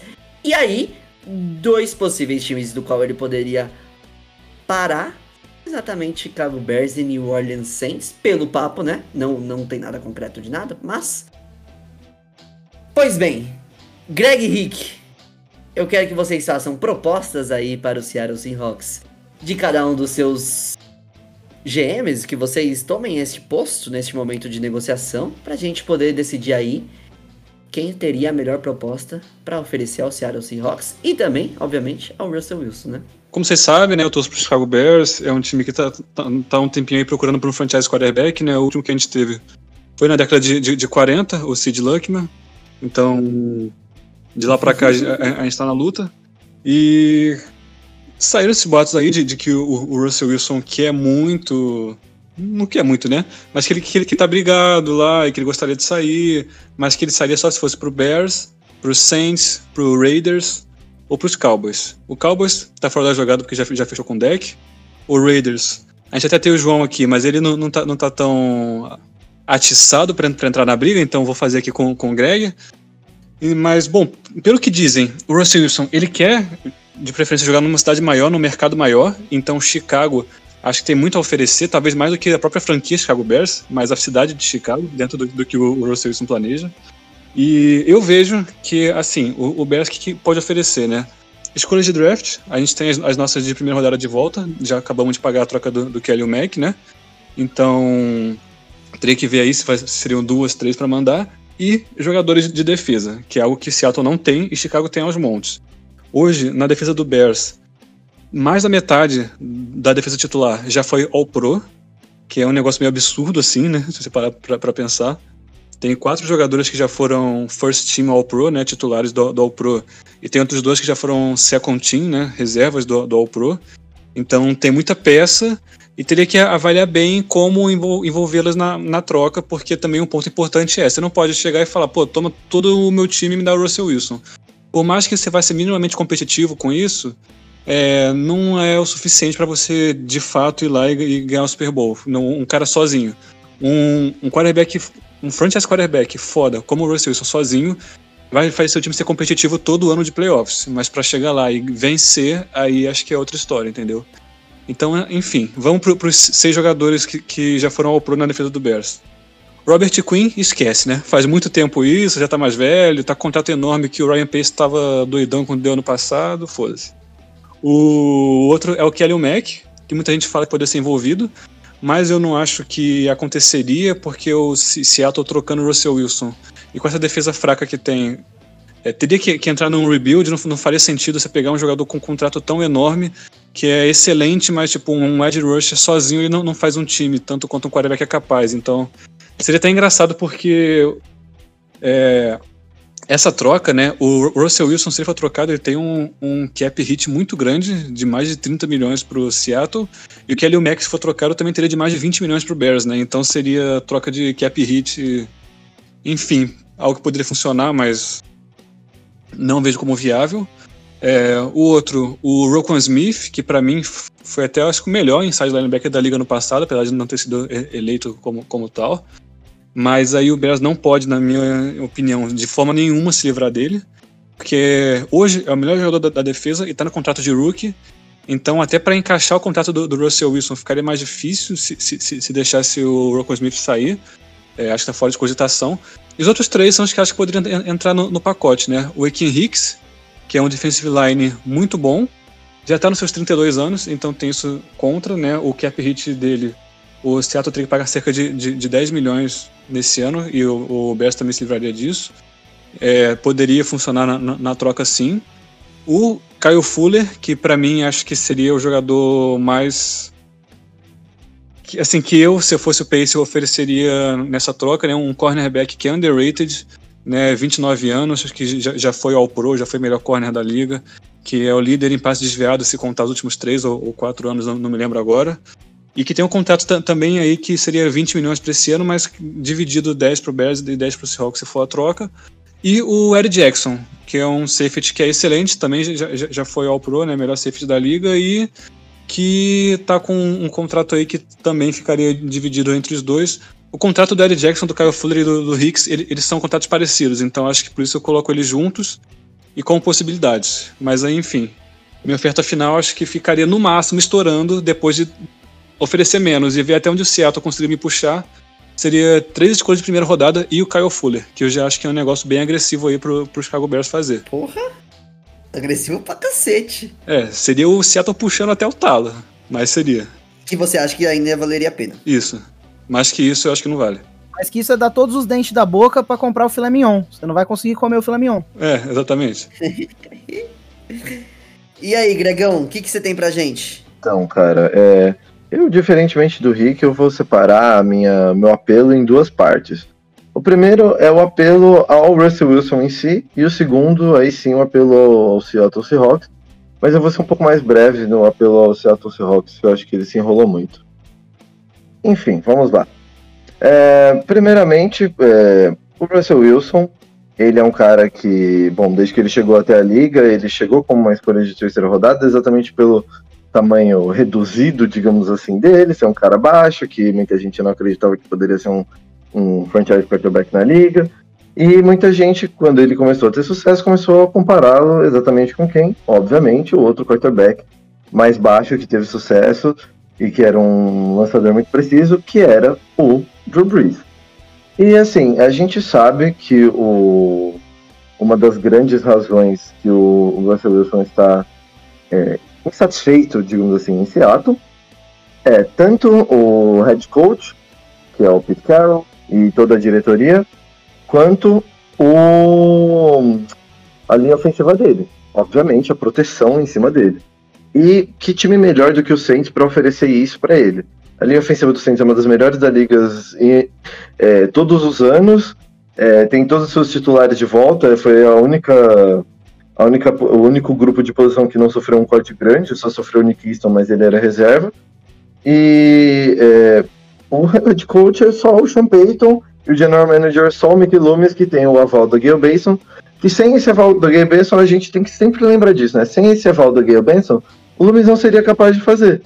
Mas como ele tem o aval do Gale Benson, ele é capaz de reestruturar o contrato de todo mundo e fazer o time continuar tendo elenco forte, mesmo se a gente é, oferecer algum desses caras mais importantes do elenco nessa troca pelo Russell Wilson.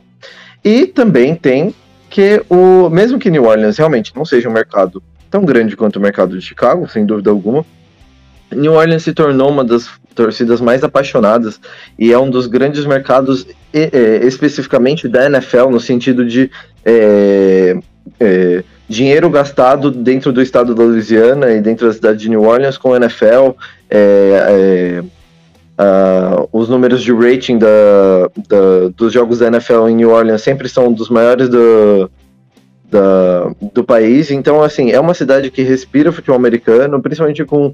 É, sendo que os únicos dois times da cidade são de futebol americano e de basquete. Eu também torço por de basquete. Eu sei que o de basquete não tá porcaria nenhuma, é uma merda. Então, tipo, o que resta pra cidade é o time de futebol americano.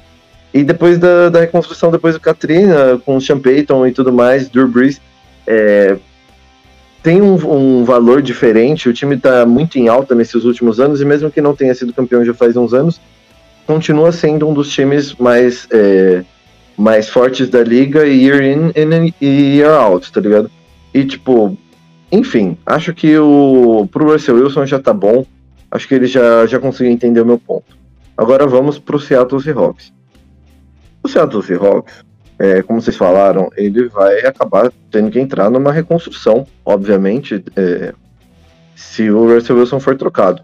Então, acredito que é, no caso do Saints, é, por mais que eu quisesse oferecer o, o Taysom Hill, eu acho que não seria muito o caso, exatamente porque é, ele iria lá sem iria para lá sem nenhum outro quarterback e talvez é, quisesse ser titular e enfim poderia digamos assim encher o saco da franquia para ser titular algo que ele não tem condição de ser.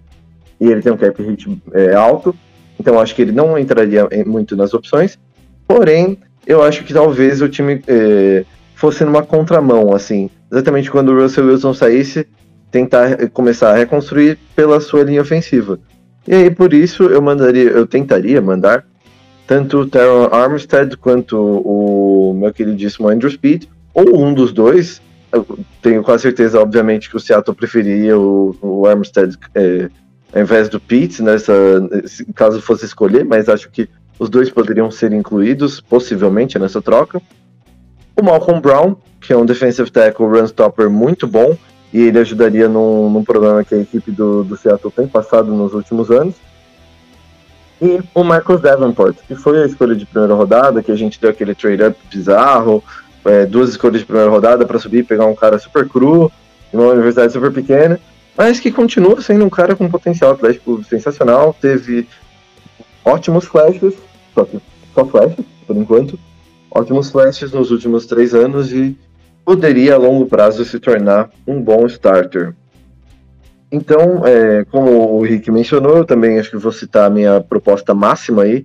Acho que o máximo que eu ofereceria pelo, pelo Russell Wilson seria três escolhas de primeira rodada dos próximos três anos, uma de segunda rodada, provavelmente de 2022 ou 2023, e é, o Marcus Davenport, com certeza, e um de Andrew Speed ou Malcolm Brown. Interessante, interessante. interessante. É, é, Marcelisco, você que achou interessante, você vai ter a tarefa aí de dizer para você qual que você acha que valeria mais a pena.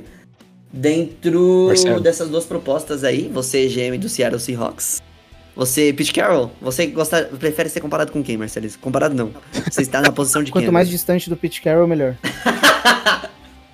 então tá é bom. público e notório que o Greg vive pra tentar se livrar do Andrew Speech, tá? Só queria pontuar isso pra você. Não, mas é óbvio que eu quero me livrar do Andrew Speed. Eu, como torcedor do Saints que acompanha os jogos do Andrew Speed, óbvio que eu quero me livrar dele. O, o que eu estou contando com é que os outros times não assistam tanto o Saints quanto eu assisto, entendeu? Eu, cara, eu acho que eu tenho um problema com as duas ofertas. Que é, que é um problema que eu acho que seria sanado pela possibilidade do que o Raiders teria a me oferecer, seja o próprio Derek Carr, seja a escolha do draft, porque a questão é, eu tô, eu sou o Seattle, tô dando o quarterback da franquia, talvez o melhor quarterback do, de todos os tempos da franquia. É, eu quero a possibilidade de arranjar um novo, né? Então, qualquer jogador que vocês dois escolhessem aí do elenco para mandar para Seattle ia deixar o time de vocês mais fraco e não ia ser o maior atrativo da troca. O maior atrativo da troca ia ser a quantidade de draft, de escolhas do draft, para ver se conseguia subir, talvez nesse draft mesmo, para escolher um dos prospectos aí que, que vem despontando, né? Justin Fields, Zach Wilson, é, Trey Lance são nomes que, que vêm depois do Trevor Lawrence, que acho que o Seattle podia se interessar. E aí, isso que é foda, né? Porque mesmo se não for esse Mac ano. Jones! Mac Jones, desculpa. Mas mesmo que, que não seja esse ano, seja nos próximos, o time que recebeu o Russell Wilson, ele não, não vai escolher tão cedo no draft todos os anos, né? E o, as, as próprias escolhas desse ano do, do New Orleans e do Chicago é, são dois times de playoffs. Então, puta, é foda, né? Você pensar no Seattle. O Seattle vai se livrar do Russell Wilson e vai pensar, beleza, quem que nós vai botar no lugar aqui? Eles não têm nem prospecto de arranjar alguém, né? Acho que isso é o que atrapalha mais a troca. E aí é foda, porque o, o Chicago e New Orleans vão olhar para o próprio elenco para ver quem que eles podem abrir mão para trazer o Russell Wilson e quanto mais eles abrirem mão de jogador do elenco, mais começa, mais, menos começa a fazer sentido uma troca, considerando que os dois times estão pensando que só o que falta para eles é um quarterback. Certo. O Marcelo, deixa eu falar. É rapidão, é que eu concordo muito com você e eu acho que na real, para Seattle não faz sentido de forma nenhuma É que- a, é a que, troca. assim, a gente só tá tipo realmente levantando possibilidades porque dizem que o Russell só quer sair e se mais pra frente ele forçar, ele já falou pra, pra onde ele quer ir, mas assim, eu, se fosse Seattle, só se fosse uh, um bagulho absurdo pra muito, muito é, além do que a gente imagina pra, pra trocar, porque pra Seattle não, não, não vale a pena, cara. Você tem um franchise quarterback simplesmente não vale a pena você trocar. Quem, quem não tem sabe co- como é sofrido viver sem. Não, não tô nem julgando a oferta que vocês fizeram, porque eu acho que vocês fizeram um trabalho brilhante de achar o que seria o mais viável, cara, conhecendo bem o time que vocês torcem. Mas é no fundo eu fico triste porque eu gostaria de ver ele trocado pra um desses dois times. E acho que no fim das contas vai acabar miando. Posso, posso fazer só um contraponto ao que você fez, Marcelis, que não é nem que eu tô discordando, só é, adicionando uma coisa. É, é que eu acho que o, o- a troca que o Ricardo ofereceu, ela talvez seja mais, é, digamos assim, apetitosa que a minha, porque é, tem a escolha desse ano que é um pouco maior, é um pouco mais alta, é exatamente por isso que eu tentei acrescentar de segunda rodada, para, digamos assim, compensar isso. E tem o fato que o Kyle Fuller, ele é um core player, ele é um cara que vai chegar no seu time e vai ser um dos 10, 12 melhores jogadores do seu time nem Marcus Davenport, nem Andrew Speed, nem Malcolm Brown vão ser caras desse nível. Então, é, eu teria que adicionar dois de três, digamos assim, para poder tentar chegar perto de equivaler esse valor. E, enfim, aí o meu contraponto seria: como nessa hipotética troca que eu mandei, eu não mandaria nenhum jogador do core, eu ainda não estaria tão preocupado, digamos assim, com os próximos anos, pensando que o resto do, da parte mais importante do elenco está lá. O elenco seria Russell Wilson, Alvin Kamara, Michael, eh, Michael Thomas, ainda teria o Armstead que eu não teria mandado nessa troca, né? É, o César Ruiz e o Eric McCoy, dois caras jovens ali no meio da linha ofensiva, e Ryan Ramchick, que você provavelmente vai renovar. Aí na defesa ainda tem Cam Jordan, ainda tem Onyemata, ainda tem Demario Davis, ainda tem Marshall Lattimore, ainda tem Marcus Williams, ainda tem é, Malcolm Jenkins, ainda tem CJ Garner Johnson, tipo, a parte vital, digamos assim, do elenco estaria ainda bem consolidada, sabe? Se, se você falar isso na sua oferta de troca pro Seattle, eles trocam pro Chicago na hora, porque eu acho que Chicago ia, ia acabar tendo chance de dar umas escolhas muito mais altas no draft do que o New Orleans depois da troca. Não, não, sem dúvida, sem dúvida. Exatamente por isso que eu mando a minha troca mais alta, porque eu sei que ela precisa ser mais alta, inclusive pensando nas escolhas futuras, exatamente porque eu acho que o Saints tem mais, tem mais chance de competir logo de cara com o Russell Wilson do que o Bears. Eu acho que o Bears é, pode sim competir, obviamente, com o Russell Wilson, mas eu acho que talvez esse primeiro ano ainda Eu fosse acho. não uma não reconstrução, sei, mas, mas um, uma remodelação, talvez, da equipe. Ô, Greg, só, para completar, principalmente porque se o Bears trocar a, a primeira escolha desse ano, a gente precisa desesperadamente de um offensive tackle. E daí, tipo, se tira, aí teria que tirar um da segunda rodada, pegar mais, mais, mais um playmaker na terceira, começa a ter que ser um draft muito bem feito pra sanar o ataque é, de, de uma vez só, sabe? Sim, sim. Sim. Com certeza. certeza. Mas tem esse E- e- enquanto Bears, sem dúvida. Ou ainda sim. conseguir pegar algum cara no. é, realmente. Não é isso aí. Mas é, teria que procurar algum free agent, Então. né, sei lá. Não, então, eu, acho que a gente tem que escolher uma oferta, né? É. Eu tava aqui pensando o que vocês estavam falando aí, vocês estavam conversando, eu tava aqui quieto. E principalmente na fala do Rick, é, uma coisa que me chamou a atenção, é, que é um fato aí que é de certa forma notório, é que eles não têm um franchise quarterback desde a década de 40, correto? É, e sabe o que é muito engraçado? Não, eu, eu, eu vim aqui procurar, dei uma procurada na, na- nos anais da internet e dos quarterbacks que passaram das 10, das 10 mil jardas, que foi Mitchell Trubisky, Jay Cutler, Eric Kramer, Jim McMahon e Sid Luckman e Jim Harbaugh, é, foi o Trubisky que tem a melhor nota é, de todos esses quarterbacks. Isso é muito embaraçoso. E, e tem uma coisa interessante que eu acho é que é, o Bears, é, por, ser, por se considerar né, um dos, dos grandes times, um dos maiores times da história é, da NFL, é, ele tá sem quarterback desde essa, dessa época e, e só por esse fato, é, só por esse fato eu acho que a, torna, a troca se torna muito mais interessante, sabe? Porque o Russell Wilson ele tem a capacidade de mudar completamente a franquia Chicago Bears. É, eu acho que só por esse fato é, eu acho que assim, a mudança que o Russell Wilson traria pro Bears seria muito maior. Se ele quer spotlight, como mencionou, né, Rick? Exatamente. Ele quer, ele adora. Ele adora Spotlight. Pensa, eu acho que primeiro, qualquer um dos times, né, já é, tipo, o Saints já é um Super Bowl contender, tá nos playoffs todos, todos os últimos anos aí, mas Chicago ia se tornar um, um, um- um oponente muito difícil com o Russell Wilson de, de quarterback. Então eu, eu acho que só por esse fato eu ficaria com a proposta do Ricardão. Cara, eu acho que a sua fala é perfeita no sentido de que, assim, quando. Eu fiquei até pego de surpresa com, esse- com essa história de que o Russell Wilson gostaria de ir pra Chicago. E você parando pra pensar, o que, que faz sentido na, na- na minha cabeça, né? O, o- o Russell Wilson, ele já, já ganhou o dinheiro dele e já ganhou o anel dele. O que ele quer, ele, ele, ele ser ainda maior, ele quer se provar ainda mais. É por isso que dizem que ele, que ele quer ir pra uma cidade grande. Eu acho que é por isso que também ele aceita o desafio de, de ir pro Bears, que é uma franquia que é enorme na história da, da NFL, né? Acho que ni- ninguém vai debater isso, é o time que mais tem jogador no Hall da Fama, mas que não tem quarterback há 70 anos e que é completamente amaldiçoado com quarterback.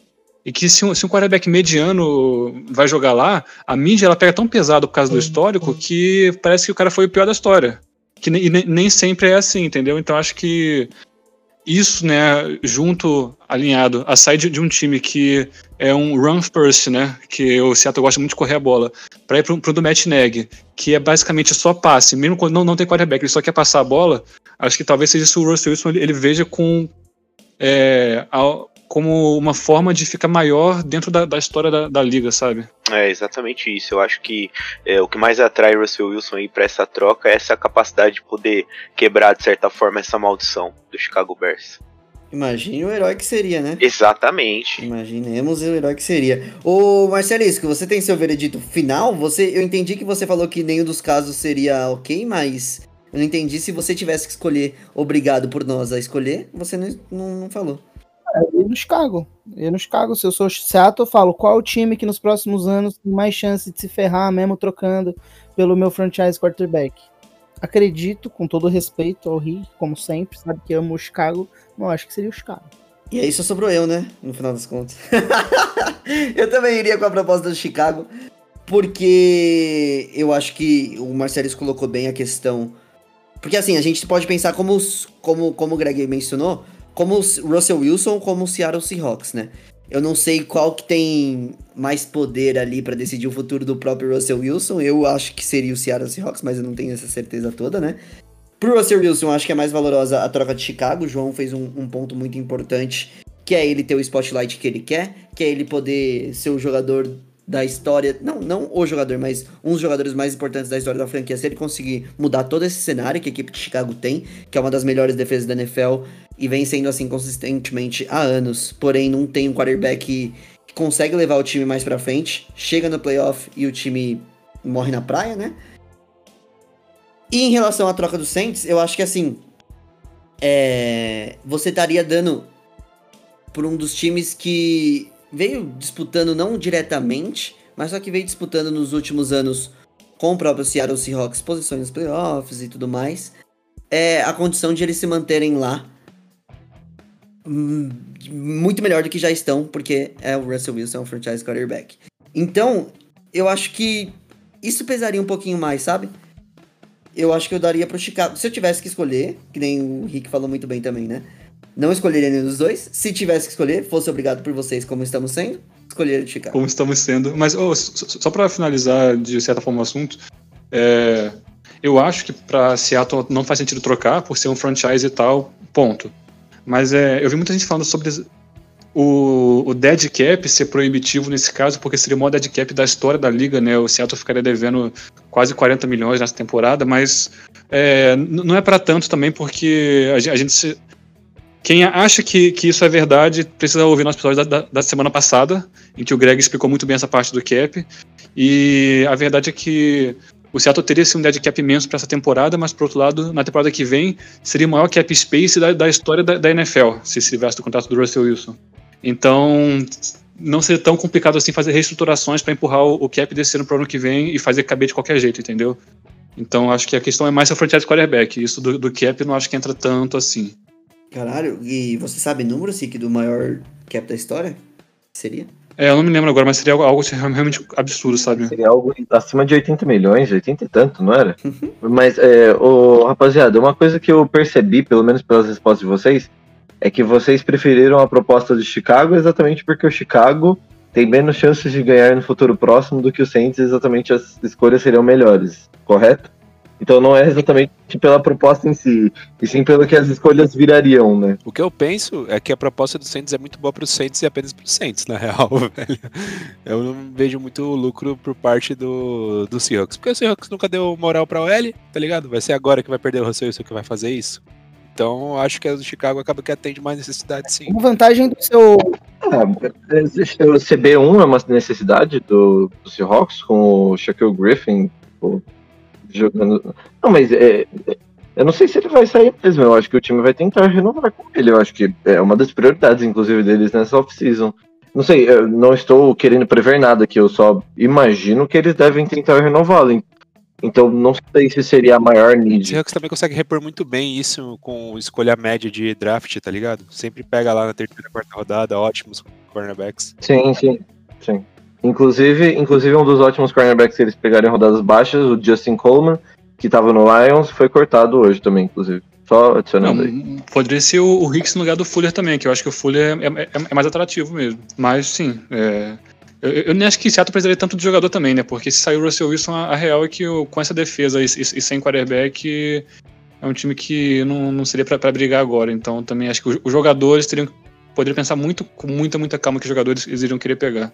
Por, por isso que eu ofereci o Davenport, que é um talento mais cru e bem mais novo para se é, desenvolver no futuro. Enfim, inclusive é, a outra opção que eu não mencionei que é, poderia ser incluída, ou as outras opções seriam ou o César Ruiz ou o Eric McCoy, que são também offensive linemen, mas bem mais novos para exatamente também para desenvolver para o futuro. Né? Uma, é uma pena que, que o Drew Brees não tenha encerrado a carreira no New Orleans Saints. Uma pena para o New Orleans Saints, né, é, passando um vexame, tendo um ano de merda, porque se o, se o New Orleans Saints tivesse uma escolha top 10 no draft, ia ser bem realista oferecer para o Seattle Seahawks. O Seattle Seahawks podia buscar qualquer um desses quarterbacks aí da primeira rodada que, que podem fazer diferença no futuro do time, mas como os caras têm que ser bom pra caralho, ir pros playoffs todo ano, Aí o Drew Brees aposenta depois de ir pros playoffs. A escolha não é tão atrativa, né? Isso é Mas, o Marcelisco, é que a fita que eu penso é que, tipo, você ganhando três escolhas de primeira rodada e uma de segunda, e, tipo, só falando, né?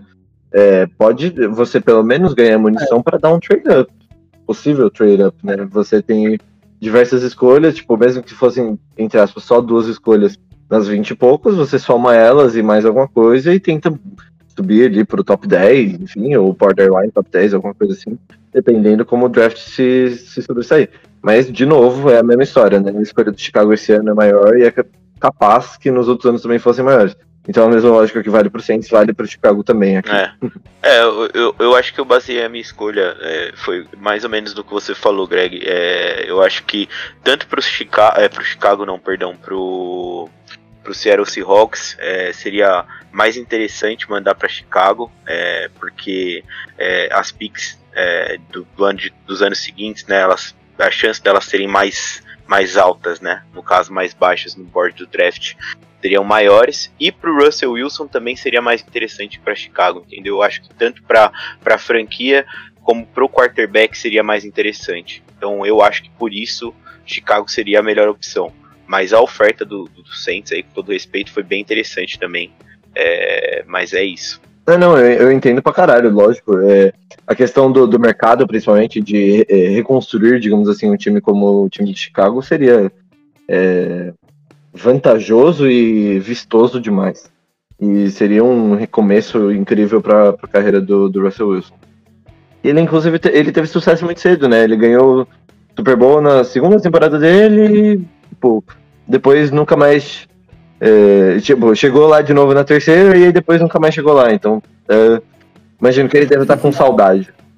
Claro. Então é isso aí. Temos aí nossas posições sobre. sobre. Como é o nome mesmo? É tags, tags, etiquetas. Sobre franchise tag, sobre as trocas que aconteceram, sobre as trocas que ainda não aconteceram. Teve uma disputinha aí da qual o Chicago Bears e Seattle Seahawks.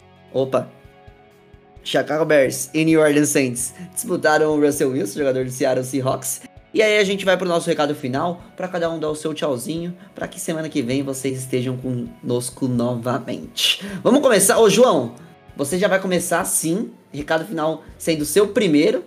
Gente gosta de pegar as pessoas despreparadas e espero que você esteja. Eu queria replicar aí é, uma fala aí de uma grande liderança que de algum partido aí de esquerda que eu não vou não vou citar um nome. Não considerem nada que o presidente da República fala verdade. Usem máscara e sigam os protocolos do OMS. Boa, Joãozinho. Vamos então para o segundo que pega mais desprevenido, Ricardo. É, eu queria mandar um aviso para os meus adversários na segunda divisão do, do brasileiro esse ano. Eu sei que vocês estão com medo que o Botafogo está atropelando um time da quarta divisão atrás do outro e a verdade é que parece que acabou a compe- a competitividade pra gente no Brasil e é porque acabou mesmo. É isso que vocês estão vendo. O Botafogo vai continuar nesse ritmo até o final e sinto muito para os antes. A Série B vai ser o certame mais pegadíssimo de 2021. Já tô avisando. Mais que o nosso Que Fantasy. isso, cara, que isso.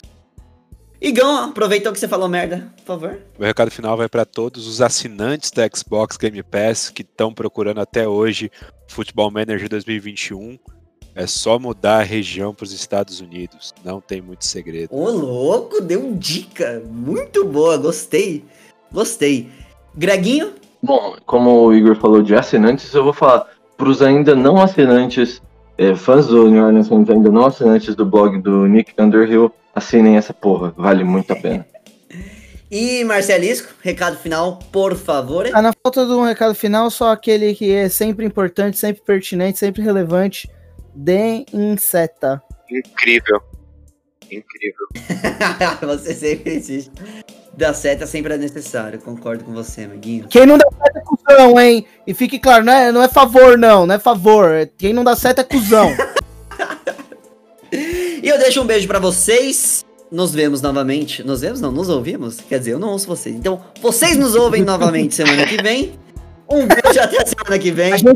É nóis. se vocês tiverem Twitter aí, fale com a gente. A gente ouve vocês sim, ao contrário do Lucas. É, a gente vai ler, né? Só se você mandar mensagem de voz, tem aquela nova rede social aí que você fala por voz e tudo mais. Mas se quiserem contatos pessoais também, é só entrar em contato com a produção que a gente pode ver aí o que a gente pode fazer.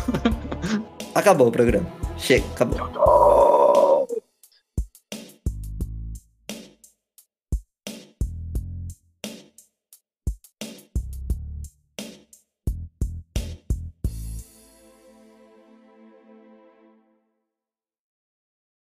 Boa noite, Luiz. Noite, Luiz. Boa noite, Luiz. Como vai? Boa noite, Luiz. E aí, Luiz, seu cuzão do caralho. Salve, Luiz. Aí, boa. O João, o João já cumprimentou o Luiz, já entrou na, na onda já. Já entrou na, na, na, na onda.